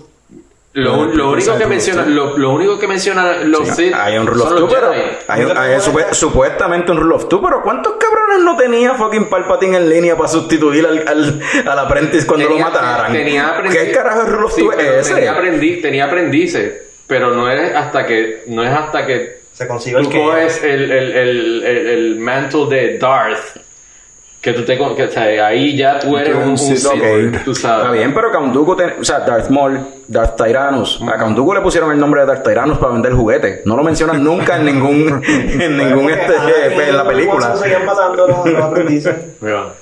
O sea, A mí lo que me molestó de los Sith fue como que aún en las precuelas ya los Sith eran como que algo son- Del son pasado, olvidado. Para las originales nadie hablaba ni de Jedi ni de Sith. Ah, eso es un ancient religion, eso, eso es un mito. Y ahora de momento todo el mundo habla de los Sith en esto Sí. como si nada. ya. Es por el internet. Ah, No, es por eso. O sea, ¿quieres transicionar ahora para...? ¿Eso fue lo único que no te gustó? Eh, que no me gustó. Eh, algunos superpowers de esos estaban un poquito exagerados. ¿Te molestó el Force Healing? No me molestó, pero me pareció necesario. O sea, para, especialmente las primeras, la parte que sale al principio con la, con el Sand Snake, whatever. Lo de, lo, entendí lo de, al final, ¿no? Que obviamente ellos se curan uno al otro. Y yo creo que estuvo muy bien. Pero lo de la serpiente es como que, oh, ok. Como que tenían que introducirlo ahí primero para que después lo usaran. Yo vi a Baby Yoda el día antes, papi. Por eso lo adelantaron, exacto. Con las tres manitas, los tres deditos así. Pero yo creo, yo creo que lo- el problema con el Force Healing está ok, cool, ok, nítido. Pero yo creo que hubo demasiado fucking resuscitation en esta película. Yeah. O sea, Kylo Ren lo mataron como tres veces, yo creo, ¿verdad? Ella lo mató. Ella lo mató, Lo lo, llegó a matar, revivió. pero- sí. Después murió cuando lo zumbaron por el, el emperador lo zumbó por el pit. Pero no, sobrevivió. Ah, bueno. Ah, y lo y de- entonces lo después de- murió de nuevo porque la, o sea, el- todo el viaje este de ella lo revivió, pero entonces él la revive a ella. Como que ese crical de que él la revive a ella, entonces por él se muere. Ay, Romeo Julieta. y lo de... ¿Qué te pareció eso? Bien mierda. Eh, eh, eh, mano, No estaba fácil, tú sabes. no está, no está, no está nada de fácil no estaba, hacer algo con, con Leia, pero todas esas, eh, todas esas escenas se sintieron tan forzadas y tan awkward. Me Eso- sacaba, me sacaba de la película. Eso es lo menos, lo menos, menos que me gustó. Fue esa escena del flashback de Luke y Leia entrenando. Fíjate, eso a mí me gustó. Me gustó la escena, pero lo menos que me gustó es cómo se veía la cara de Leia, el CGI se veía nasty. Sí, es que, Nasty. es que ni en el de, el de, el Luke- escena que salió Leia se veía El de Luke se veía cool, veía pero-. El se de Luke parecía el look de Empire, bien cabrón. ¿Ah? El look de, Yeah. de esa escena parece el look de Empire. pare- parecía el de, el de Return of the Jedi. De Jedi, yeah. O sea, con el mole ahí como que... Y, y, y lo que me mencionaste el otro día de del Force Amazon Now. Ah, puedes ordenar, un, eso, ordenas un, un lightsaber por, ¿Cómo no hemos hablado de eso? the Force. What the fuck? Mira, te estoy mirando así por Force Skype, te tiro una guiña Ah, eso sí y que me no me tiraste, la, y me tiraste la, la- el lightsaber, man. Es Fucking bullshit. Pero llevaban toda la película como que building up to that. Como que tuvieron un Sí. lightsaber battle remoto. Primero, al principio. Ah, bueno. Sí, eso es por lo del Force Skype. Y, antes de, no, y antes de eso, él le cogió un collar a ella, ¿verdad? Cuando él estaba en el planeta ese de Lando. Sí, porque eso, en las Jedi habían introducido eso del Force Skype y hubo la cuestión de las gotitas de lluvia. De momento, pues Kylo las siente acá y qué sé yo. Entonces, pues de las cositas que JJ se quedó de lo que hizo Ryan Johnson, pues cogió el Force Skype, pero lo llevó a un nivel que ya cuando se fucking enviaron el. el Ellos se miran primero.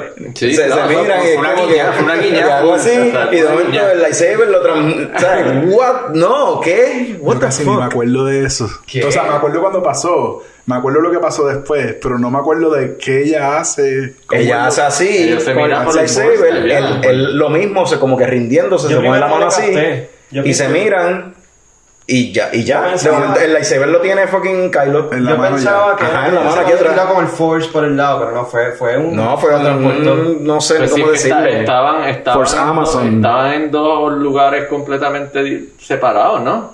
Bueno, Sí. estaban en el mismo espacio, pero estaban bien lejos. Estaban bien Ajá, lejos. sí. Sí, sí, no había. eh, Fue teleportation. Yeah. A mí no me molestó, pero entiendo por qué le puede molestar a Es alguien. que, es que es fucking weird. Y anyway, es fácil de explicarlo porque nunca habíamos escuchado este término de un dyad in the force. So, ¿qué significa eso en verdad? Pues lo vimos en esta película. Pueden hacer Esa.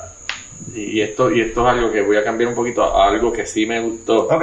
El visual de, del, del Resistance Fleet o de to- to- todas- todas las naves que trajo Lando, ese visual hermoso con todas las naves así detrás. Yo me emocioné cuando llegaron Está bien, naves cabrón. Ya Poe se había rendido y de momento no. ¿Cómo, Ahí era que yo creo que iba a empezar ¿Cómo llegaron? visualmente lo bueno. ¿Cómo él consiguió tanta gente tan rápido? Son otros 20 pesos. Luego porque él andaba en The Fastest Piece of Junk in the Galaxy. Yeah. Pues, creo que fue Campia que pointed out este, en un review de los de él que según el crowd text, como que toda la película pasó en like 16 hours. So ellos Ok. están cruzando desde el Outer Rim para los Core Ah, Systems, diablo. para el Edge of the Universe of the Galaxy. Lightspeed, papi.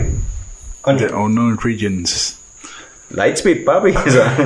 O No, pero es que, es que no, no. o tecnología- ba- bajo, bajo, bajo el canon, bajo el canon, eh, o sea, eh, ese, ese tipo de distancia, aunque sea Lightspeed, te tarda. Tú sabes, te tarda.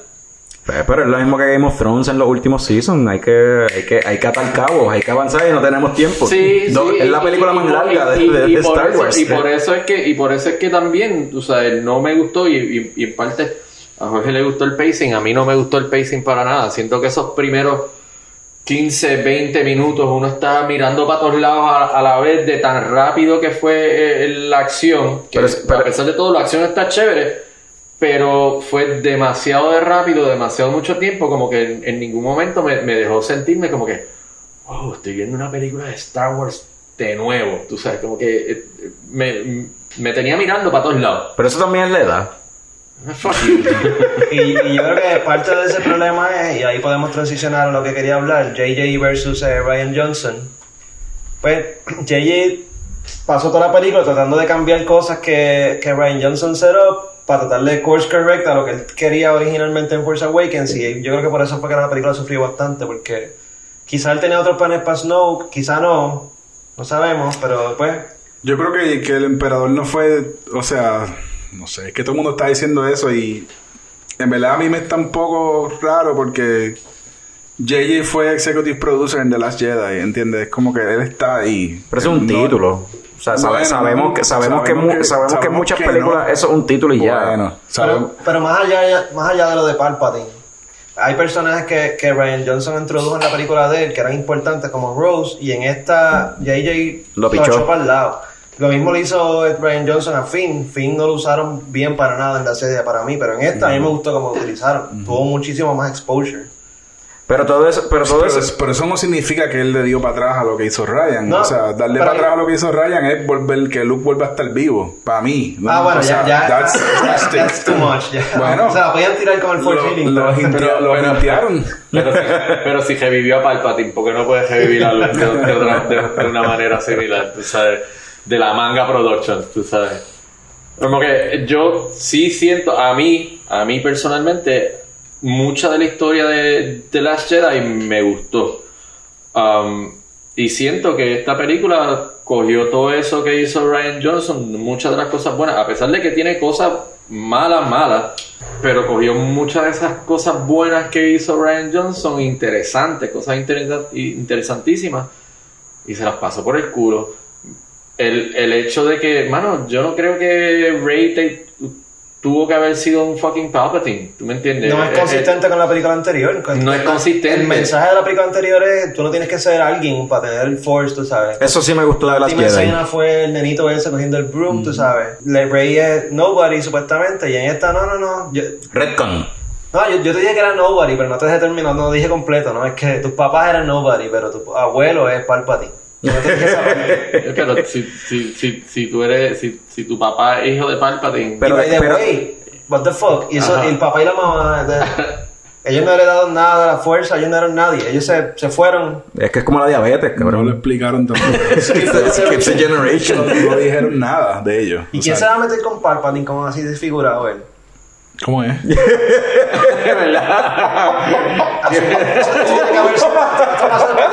Season, ya está todo desfigurado. Le pagó a alguien, Sí, como... saben que a mí, qué sé yo. ¿era, ¿era el hijo de Palpatine era o la hija? No dicen, no dicen. No estoy seguro. Eso- es lo que están diciendo por ahí. And his daughter-in-law. Ok. Ah. Pero Palpatine era Ginger, no, ninguno era Ginger. Ay Dios, Frank.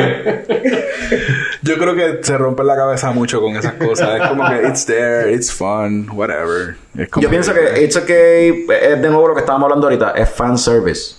Una de las cosas que el- muchos, muchos fanáticos ruidosos, porque en verdad no, no sé cuántos eran, si eran de verdad demasiado o, O si son fanáticos de verdad.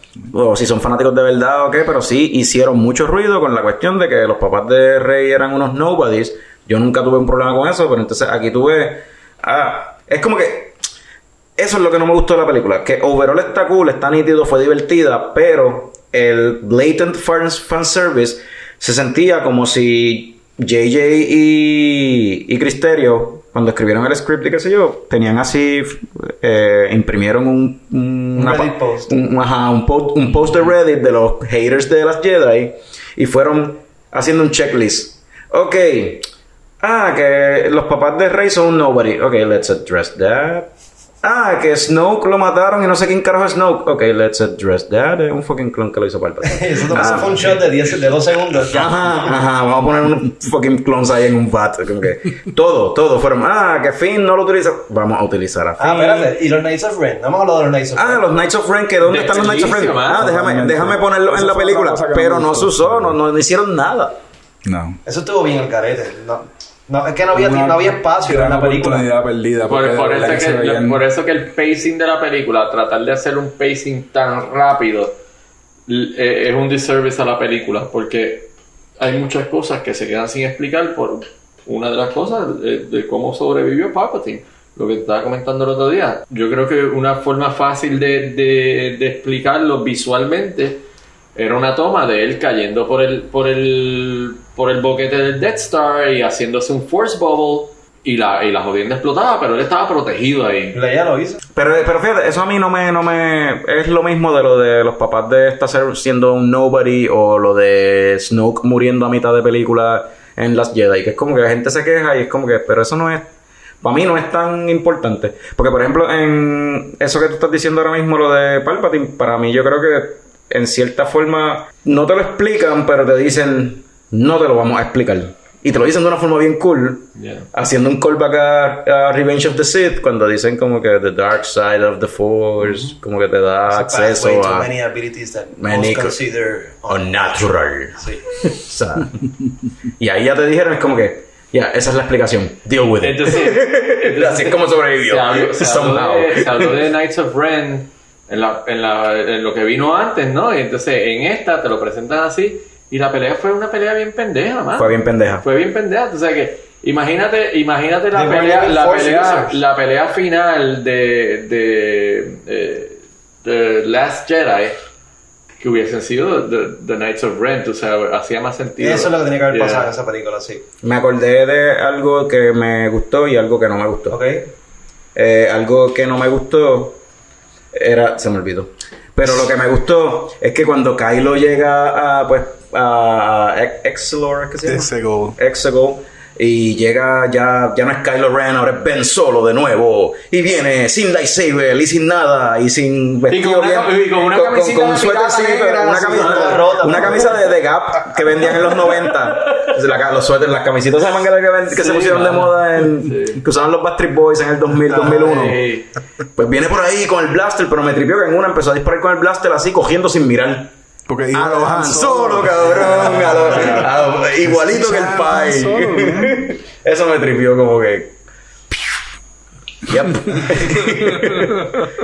Yo creo que el problema con esta trilogía. Y ahora me acordé de lo que no me gustó. Ah, lo que no me gustó que me acordé, mala mía, pues antes se me olvide, es eh, lo mismo que mucha gente se quejó de Force Awakens. Que a mí no me molestó porque pensé, pues si lo hacen en Force Awakens nada más y en las demás no, pues cool. Pero es como que la mucha similitud y en algunos casos hasta casi el diálogo era línea por línea bien similar a Return of the Jedi. Strike me down, bla, bla, bla. Él, él en el trono, Las tres, tentando. las tres tienen eso, yo creo. Sí, porque las Jedi también tienen cosas bien similares a, a Empire. Ah, Empire, obligado, sí. Ellos huyendo del Empire, encontraron la base, tú sabes. Sí. It's poetry. Eso es lo que decía George Lucas. rhymes. Sí, sí, porque eso es lo que hacía George Lucas con los prequels también, ¿verdad? Él quería que fuera Sí, paralelo. Es que es parte de lo que. Sí. De- después de las prequels es parte de. O sea, si tú miras los prequels es también, es lo mismo. Y a mí no me molestó eso. A, a mí eso está bien. Que hiciera el. el- es Paralelo, que, como que la historia se repite, tú sabes. sí, pero es que para mí en esta película fue como que. ah, Yo lo encontré hasta más obvio que en, en Force Awakens, cuando en verdad mucha gente se queja más de Force Awakens por ser un remake o algo así. Y yo Force Awakens lo vi como una carta diciendo We got, We're thi- back. we got this, we're back. We- y, we después, got this. Entonces- y después vino las Jedi y fue como que No, you, you don't have this. No, pero yo lo, yo lo veo de una manera diferente. Yo veo que eh, la- muchas de las críticas de, de Force Awakens fue, oh, esto es un rehash, esto, esto, esto es un remake, esto es un rehash. Entonces viene Ryan Johnson, hace algo completamente diferente y también, pues, mano, tuvo el backlash que tuvo, en parte por la manera en que, en que trató el personaje de Luke, el personaje más querido después de Han Solo. Eh, y, descartarlo así de fácil y, pero encuentro que es una eh, es una ese personaje eh, eh, la psicología de la psicología de del del estado el estado mental de Luke Skywalker para tener que haber llegado a ese punto de exiliarse de autoexiliarse um, se, quizás se pudo haber explicado un poco mejor Pero eso es lo de, lo de Luke. Yo no sé si es que el plan de ellos era como que matamos a Han en la primera. ok, ahora tenemos que matar a, a Luke y entonces en la última matamos a Leia. Pero pues la execution quizás no fue el mejor. De hecho, en, esta me- eh, una escena que cuando Luke coge el lightsaber, que, que Rey se exilia también siguiendo los pasos de Luke, tira el lightsaber y sale Luke ahí del fuego y la coge. Ajá. You don't throw this away. You have to respect. Eso, no, exacto, eso, eso, te- eso, Directo a Ryan, tú sabes. No. pero, pero, No, sí, on. sí, No, eso, eso está, es una manera tan fácil de verlo como que, ok, le queda tiro a Ryan. No, no, pero, No, pero, pero en parte, pero en Pero parte, en, en parte Luke explica- su lección. Exacto, exacto. goes, dude, don't do what I did. Exacto, Es sencillo. exacto. It works both ways. bueno, si en verdad tú ves the whole picture y qué sé yo, o sea, sí se ve como si fuera una tiradera. Claro, en, en, en superficie tú dices, ah, ya no está tirando, wow, le tiró, wow. Luke miró la cámara y mira, se cabrón. rió. Luke miró la cámara y hizo así. Y lo Porque dijo. esa discusión, esa, discusión, esa discusión el viernes pasado, Willy y yo la tuvimos como por tres horas. Desde que Willy estaba quejándose de que Jar Jar Abrams cogió y estaba pisoteando las Jedi y tirando la arena y qué sé yo. Yo le estaba diciendo a Willy, pero es que ya- es que Ryan Johnson hizo lo mismo con Force Awakens. Ryan Johnson cogió todo lo que estaba building up Force Awakens y hizo, no, no, yo no, no, no voy a usar eso, no, eso no, what, whatever. Tampoco fue así, pero está bien si tú lo Yo no, yo de esa no, manera. yo no creo, Fue así. yo no creo que haya sido así, pero, pero de alguna manera tenían que explicar el, el exilio de Luke Skywalker. Porque Luke Pero lo explicaron. Lo explicaron. lo explicaron en, en- En las Jedi, sí. Exacto. Pero eh, ¿de qué manera es eso echarle tieja a, a, A mí no me a-?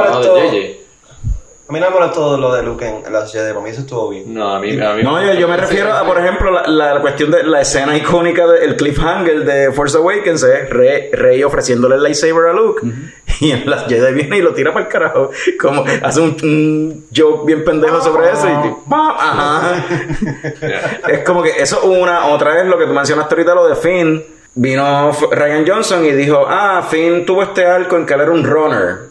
Él era un runner, él no quiere pertenecer, él quiere irse, él está huyendo, está cagado. Y al final, él decidió, fucking, vamos a meterle caña, me, pues me voy a envolver en esto. Pero vino Ryan Johnson y dijo, no, no, vamos a tirarlo de nuevo para atrás. Eh, sigue siendo un run. Vamos a hacer el mismo arco que tuvo en, en Force Awakens. Vamos a fucking hacerlo otra vez porque I don't know what to do with the with the black guy and the Asian and the Asian girl and the Latino. so we're gonna fucking the, the worst fucking arc de toda la película. Let's everybody who's not white. Tíralo ahí. Pero al final, al final de la Jedi, Finn estaba haciendo un acto heroico, o heroico, o quería hacer un acto. Ya lo había hecho en Force Awakens. That's the thing. Es como que cuál es el lesson learned si ya lo había aprendido. ¿Qué cosa tú dices de Force Awakens a que tú te refieres? Ya él había aprendido a ser un héroe en Force Awakens. Finn ya había aprendido a ser un Ya héroe, era un hasta- a- ya no era un cobarde, ya él decidió, vamos a vamos para allá, vamos a meter caña, vamos a buscar a, Ro- a Rey. O sea, él le enfrentó a Kylo Ren con el cogió el lightsaber, él fue el que el que el que mascahuevo le dio la, la, la el, el lightsaber. Ese sería tu Pero nombre de, terminó, de- bien, pero, de- terminó de bien Star jodido, Wars. pero terminó bien jodido, terminó bien jodido. Terminó bien O sea, jodido. Y eso pudo haber sido un trauma por la cual se quería Ah, y volvió, volvió otra vez a traumarse. es, que está- es que es tan fácil explicar todo. Bueno, pero yo creo que podemos por lo menos agree en la mesa que la trilogía hubiese sido mucho mejor si hubiese una persona como George Lucas o Kevin Feige para el MCU overseeing toda El- la la- historia. la definitivo, trilogía. sí, definitivo. Si estaba mapped out, mira, Claro. estos son los high points. Lo que está en el medio, pues whatever, lo rellenan ustedes. se sintió, se sintió como que, ok, acabamos de comprar, acabamos de gastar 4.2 billones de dólares en, en esta franqui- en esta, en esta compañía. Vamos a hacer chavos rápido, vamos a tirar una película a la patada. JJ se va de vacaciones, vamos a darle rienda suelta a Ryan Johnson. Viene el backlash, el, el director que tenían para la 9 se fue para el carajo, o lo votaron, o whatever. Colin Trevorrow, ajá, sí. Traen a JJ para atrás y JJ dice, pues mano, déjame, déjame tratar de, de hacer la 8 y la 9 en la 9. ¿Te se acuerda que esta película iba a salir en mayo del 2019? ¿Te no se acuerdan de eso? Mayo 24 era el original release date. Y cuando J.J. Abrams entra de nuevo, lo primero que dice, para diciembre, mano, porque yo no voy a tener tiempo de bregar, de hacer esto bien si no tengo... seis Pero lo, mismo originalmente pasó con Force Awakens también. Se supo Correcto. originalmente iba a ser un summer release y lo, lo- Sí, y le fue Y- mucho y- mejor en Navidad. Yeah. Pero estoy de acuerdo con eso, que eh, hay un lag, se nota, un lag, eh, eh, que hay una falta de alguien que oversee la saga y oversee esta, estos proyectos de Star Wars. So, maybe John Favreau, maybe Feloni, maybe alguien que step up to the game y, y Disney tenía gente que sabía de Star Wars. Dave Filoni este, lleva haciendo de Clone Wars y Rebels todo ese montón de años. Pero es como dice Will, Star Wars. es como dice Willy, ellos querían recuperar el dinero a las millas, vamos a vender. Rápido le dieron rienda suelta a los directores sin tener un, un plan, sin tener un guion base. Una, un, en, en series de televisión me enteré hace poco que eso lo tienen y se llama un Series Bible. Un series Y es que van haciendo una Un Biblia de yeah. un showrunner y, y van haciendo una Biblia de como que estos son los personajes, estos son los lugares, estos son en Star Wars sería vehículos, criaturas, planetas, este todo. Y, y estos son los arcs de para dónde va fulano, para dónde overall una descripción detallada de quién es cada personaje. Aquí no se siente como si de verdad cada persona que agarra va a ser lo que le da la gana. No, y, y que- y se nota también una, una, una, una disposición de, de, de- de Disney medio similar a lo que pasaba con Warner Brothers con las películas de DC por años de que eran bien reactionary. Y es como que, "Ah, vamos a tirar Force Awakens. Ah, se quejaron de que un, un, un rehash. Pues vamos a hacer algo que no sea un rehash. Ah, diablo, se quejaron ahora por todo esto. Pues no, pues vamos a traer. O sea, mejor malo conocido que malo por conocer. No sé si Bring ya J.J. Abrams para atrás. O sea, ya no sé si ya The Last Jedi estaba en producción cuando empezaba todo ese backlash, pero lo que sí fue, hubo un backlash que casi nadie se acuerda bien duro fue con Rogue One. También. Rogue One fue la primera película de Star Wars que no tenga ni un cabrón blanquito de protagonista. Tenía la nena, claro, a Jean Erso, que es blanca, pero tenía un mexicano, tenía un tipo que es como este asiático, etcétera. Y eso fue un crical, porque eso, el primero fue el backlash de Daisy Ridley y John Boyega. Ah, que sí, John ese Boyega, estúpido, un. Black Stormtrooper, bla, bla, bla. Daisy Ridley, ah, sí, Mary Sue, este, esta mujer tiene todo el poder y le, le tiende la mano al hombre, como que con toda esa macharonería. Y entonces después, que fue que empezaron, cuando ese backlash estaba activo, ya de las Jedi estaba en producción. Y antes que saliera de las Jedi, Kathleen Kennedy dice, Ryan Johnson va a hacer una trilogía porque estamos tan convencidos de lo que le está haciendo que ahora él va a hacer una trilogía de Star Wars. Y todo el mundo, yeah, cool, ok, vamos a ver qué hace. Cuando sale esa pendeja, que todo el mundo ve que toda la gente empieza a hate bien brutal de que diablo, esto es horrible, que cómo puedes hacer eso con Luke. Ryan Johnson cayó en la página Cheo y entonces entre medio de todo eso está lo de Colin Trevorrow y está lo de Lord and Miller con Han Solo. Y, está, y, de- cayó. y después de eso lo de Benioff and, y Offen- Benioff Y and- lo- eso, es Benioff más, eso es más reciente. Ajá. Pero en ese momento estaba todo eso y estaba, también pasó el director que, no me acuerdo ahora quién es, que iba a hacer la peli, o que iba a hacer la película de Boba Fett. Que eso se cayó por completo. Pero tenemos Mandalorian ahora. Todo eso está ahí en ese espacio donde estaba entre production y release de The Last Jedi. O sea que todo eso se convirtió como una pelota de mala maña y de, de cosas, o sea, de cosas bien horribles pasando. Y entonces dentro de todo eso, o sea, después de todo eso, es que JJ cae de nuevo porque se va Colin Trevorrow y a los dos meses o algo así, JJ entra y tiene que pichar la película. El día que sale de Last Jedi, JJ hizo el pitch de, de The Rise of Skywalker en diciembre del 2017. 2017, cuando María, me acuerdo. So, toda esta pelota de negatividad, tú sabes, desde que, desde que salió eh, específicamente de las Jedi, pero un poquito antes, porque ya venía la ola desde Rogue One. Porque primero fue el, el más rato con The Force Awakens, que era un que la mujer, que el negro. Sale de Rogue One, eh, perdón, Force Awakens, que era el rehash. Después sale Rogue One, que era, oh, minorities in Star Wars. Oh, qué raro, oh, no hay The Force. Que metieron a Darth Vader a lo último también. Hicieron más o menos lo que hicieron con esta película. Ajá. Así, lo, de Darth, lo de Darth Vader fue bien al final que Tony Gilroy entró, porque tuvieron también problemas con Gareth Edwards. Ya, sí. Que Gareth Edwards hizo una película y cuando la ven los de Lucasfilm dice, pero ¿qué es esto? Esto no está bien. Llámate a Tony Gilroy, que había hecho The Bourne Ultimatum o algo así, de esas películas bien de acción. Métete ahí y arregla eso. El tipo se mete, lo arregla. ¿no? El, el final, tengo entendido que es el final. Y supuestamente re- he reshot like half of the movie. Yo no sé si eso es verdad. Bueno, pero había muchas cosas en los trailers que nunca salieron No la salieron en la película, La escena esa del trailer bien famosa que ya está en, el- en la, en la plataforma y sale el TIE El TIE Fighter. Fighter, Yeah. yeah. Pues yo, yo creo que para resumir un poquito lo que estoy diciendo, mi punto es que dentro de toda esa todo ese tramo de cosas bien difíciles pasando, J.J. Abrams tiene que meterse a hacer la última película del Skywalker Saga. Mano, eso es, eso, es- o sea, eso es un trabajo cabrón. Eso, Por eso, está bien por- difícil. Entonces, ¿qué va a hacer? Pues en vez de decir, coño, déjame hacer este eh, una película, lo que yo quiero o whatever, tal vez él tenga otra cosa en la mente. Yo voy a tratar de apaciguar la cosa y voy a tratar de complacer a más gente. Déjame imprimir Reddit.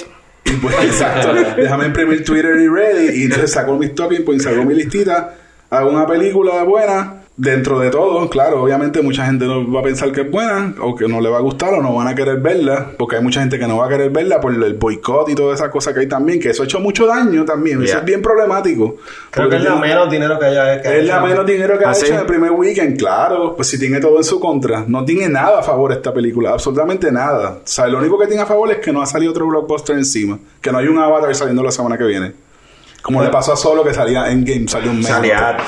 Clavado. tú Everything. Todo salía. Bueno, pero para bien o para mal, el Skywalker Saga ya culminó. Sí. ¿Qué viene ahora para El Star Wars? Skywalker Saga para mí culminó con este Return of the Jedi. Yo, por ejemplo, pienso que el futuro de Star Wars, por lo menos en, el, en lo cercano, en el tiempo cercano, o sea, short range, es Disney Plus. Disney Plus. Disney Plus. Series, miniseries en Disney Plus. No sé si. Sí, este, lo que, lo que salió está súper nítido. The Mandalorian está, está dando mucho que hablar y, y, y- y está bien bueno. Ah, por ahí viene la serie de Obi-Wan, que también está interesante. No he vuelto a hablar, no, no, no he vuelto a escuchar mucho de, de la serie de Cassian Andor. Que creo que todavía está Eso ahí está en en development los planes. todavía. Este, pero quién sabe, quién sabe qué va a pasar, porque ahora con, con los en Middle- eh, con eh, los de, perdóname, los de Game of Thrones que se fueron, que ahí la, la, la- la especulación era que iba a ser The Old Republic. Pues vamos a ver. No se ha descartado oficialmente la trilogía de Ryan Johnson. No. la han descartado oficialmente. Este, hay un proyecto de Kevin Feige Sí, que él va a producir. que, que se está que se, que se anunció hace un tiempo atrás. Eso está bien callado. Eh, Me imagino que estará en development todavía, pero pues, Yo, yo creo que lo de las trilogías lo deberían dejar atrás. Tirar Sí. están a los movies y si tú quieres desarrollar una historia más larga, pues entonces una serie. Ya es una tradición que se puede Pues, dejar pero atrás. la, la cuestión la cuestión es que donde de verdad hacen dinero es en, las- es en las películas donde donde hay Bueno, hay en, en- en- en realidad en el merchandising. bueno sí pero pero si tú si Y, tú gastas- y- y si esta trilogía, y esta trilogía lo que lo ha hecho un fracaso es eso mismo, que esta trilogía no vende merchandising. Los juguetes se están quedando en, la- en las góndolas. O sea, ese es el problema grande de Dis- que Disney tiene con esta trilogía. Pero ahora y, con, y, con, y, con, y con los standalone, con los spin-off, ¿qué? Baby Yoda ya, olvídate. Ah, no, papi. Baby Yoda llegó a salvar la galaxia. Chacho, viene a cuadrar, a cuadrar caja estas Esta navidades. tiene Babu Freak ahora, Babu Freak. Pero Otro igual, Babu Freak. igual, de igual, tú sabes, este, si tú gastas, si tú gastas haciendo una película a 400 millones de dólares y, y al final vende casi 2 billones, que fue lo que vendió eh, Force Awakens y, y Rise of Skywalker, bueno, you're fucking making money. Tú Sí. estás haciendo chavo. No, y Rogue One hizo un montón de chavos. Y Rogue, One, chavos. y Rogue One ha sido la mejor de todas las películas nuevas, ha sido Rogue One. De las de Disney. De las de Disney. De las de Disney, sí. Sí. Y Sí, cuidado si está mejor que muchas de, las de las anteriores. Rogue One está bien buena. Sí, sí. Eh, Rogue One está bien alta en, en mi, en mi lista de, de favoritas. Yo creo que de las cosas que vienen o del futuro que estaba preguntando, lo de Obi-Wan para mí va a ser como un game Ewan. McGregor vuelve, ajá. Sí, y otra cosa bien importante es que tiene un showrunner y tiene una sola directora para todos los episodios, que es Deborah Chow, que es la que hizo el último episodio de The Mandalorian y el episodio 3, que es donde salen todos los Mandalorians volando. Oh, Entonces, nice. es Deborah Chow va a hacer toda la serie. Para, para los que nos escuchan, no es el último episodio de Mandalorian. Es el siete. Es el 7. Es el episodio 7. Es el último que salió cuando estamos grabando el esto. 3 y el 7. Correcto. Ella dirigió el 3 y el 7. Exacto.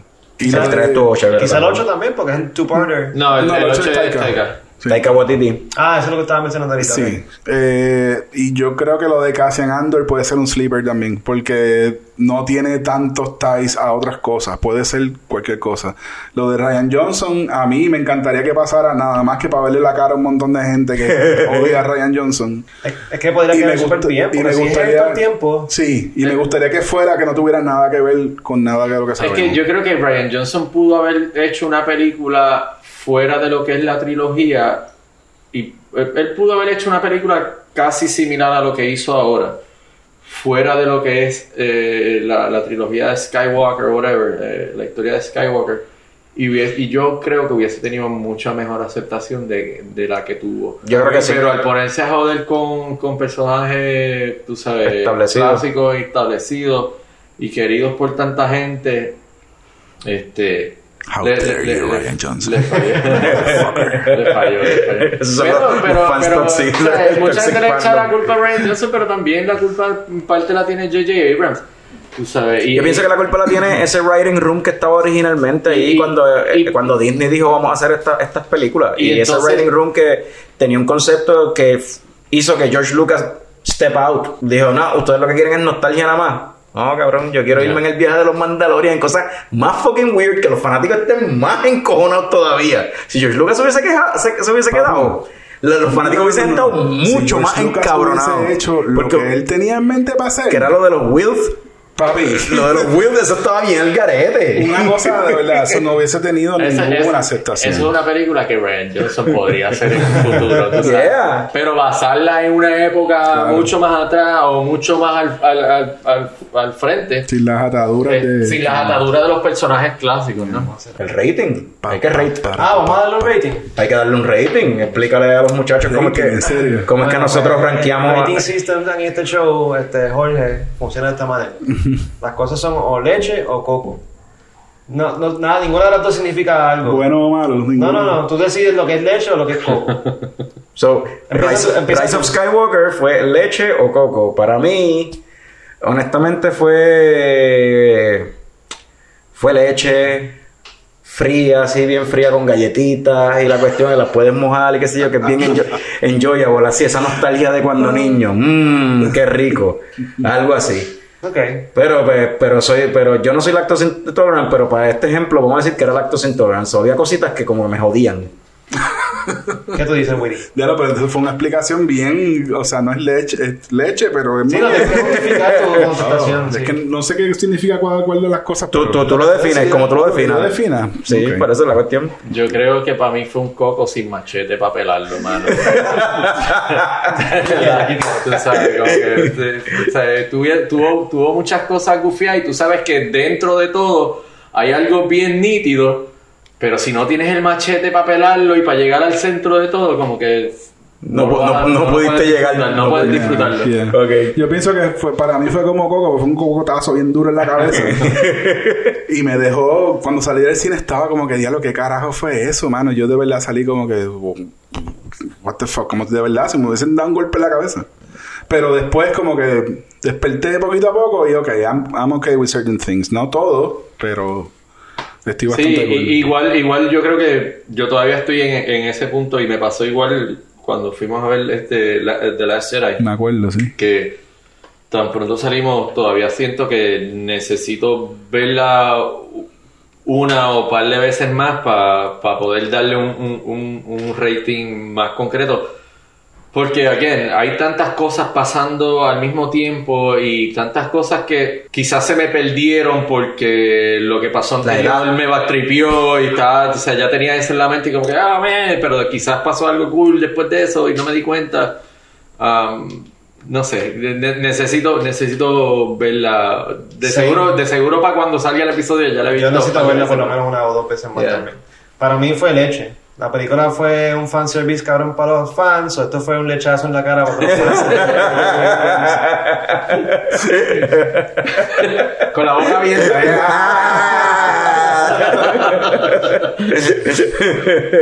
bueno, pues con esto yo creo que podemos cerrar entonces. Este...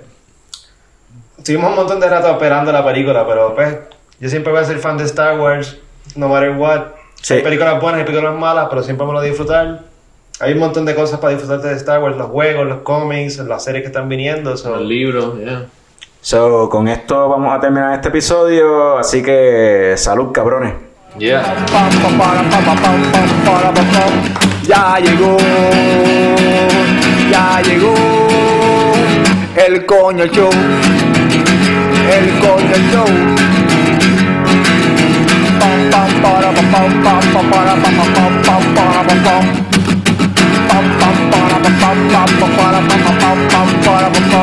Ya llegó, ya llegó el coño el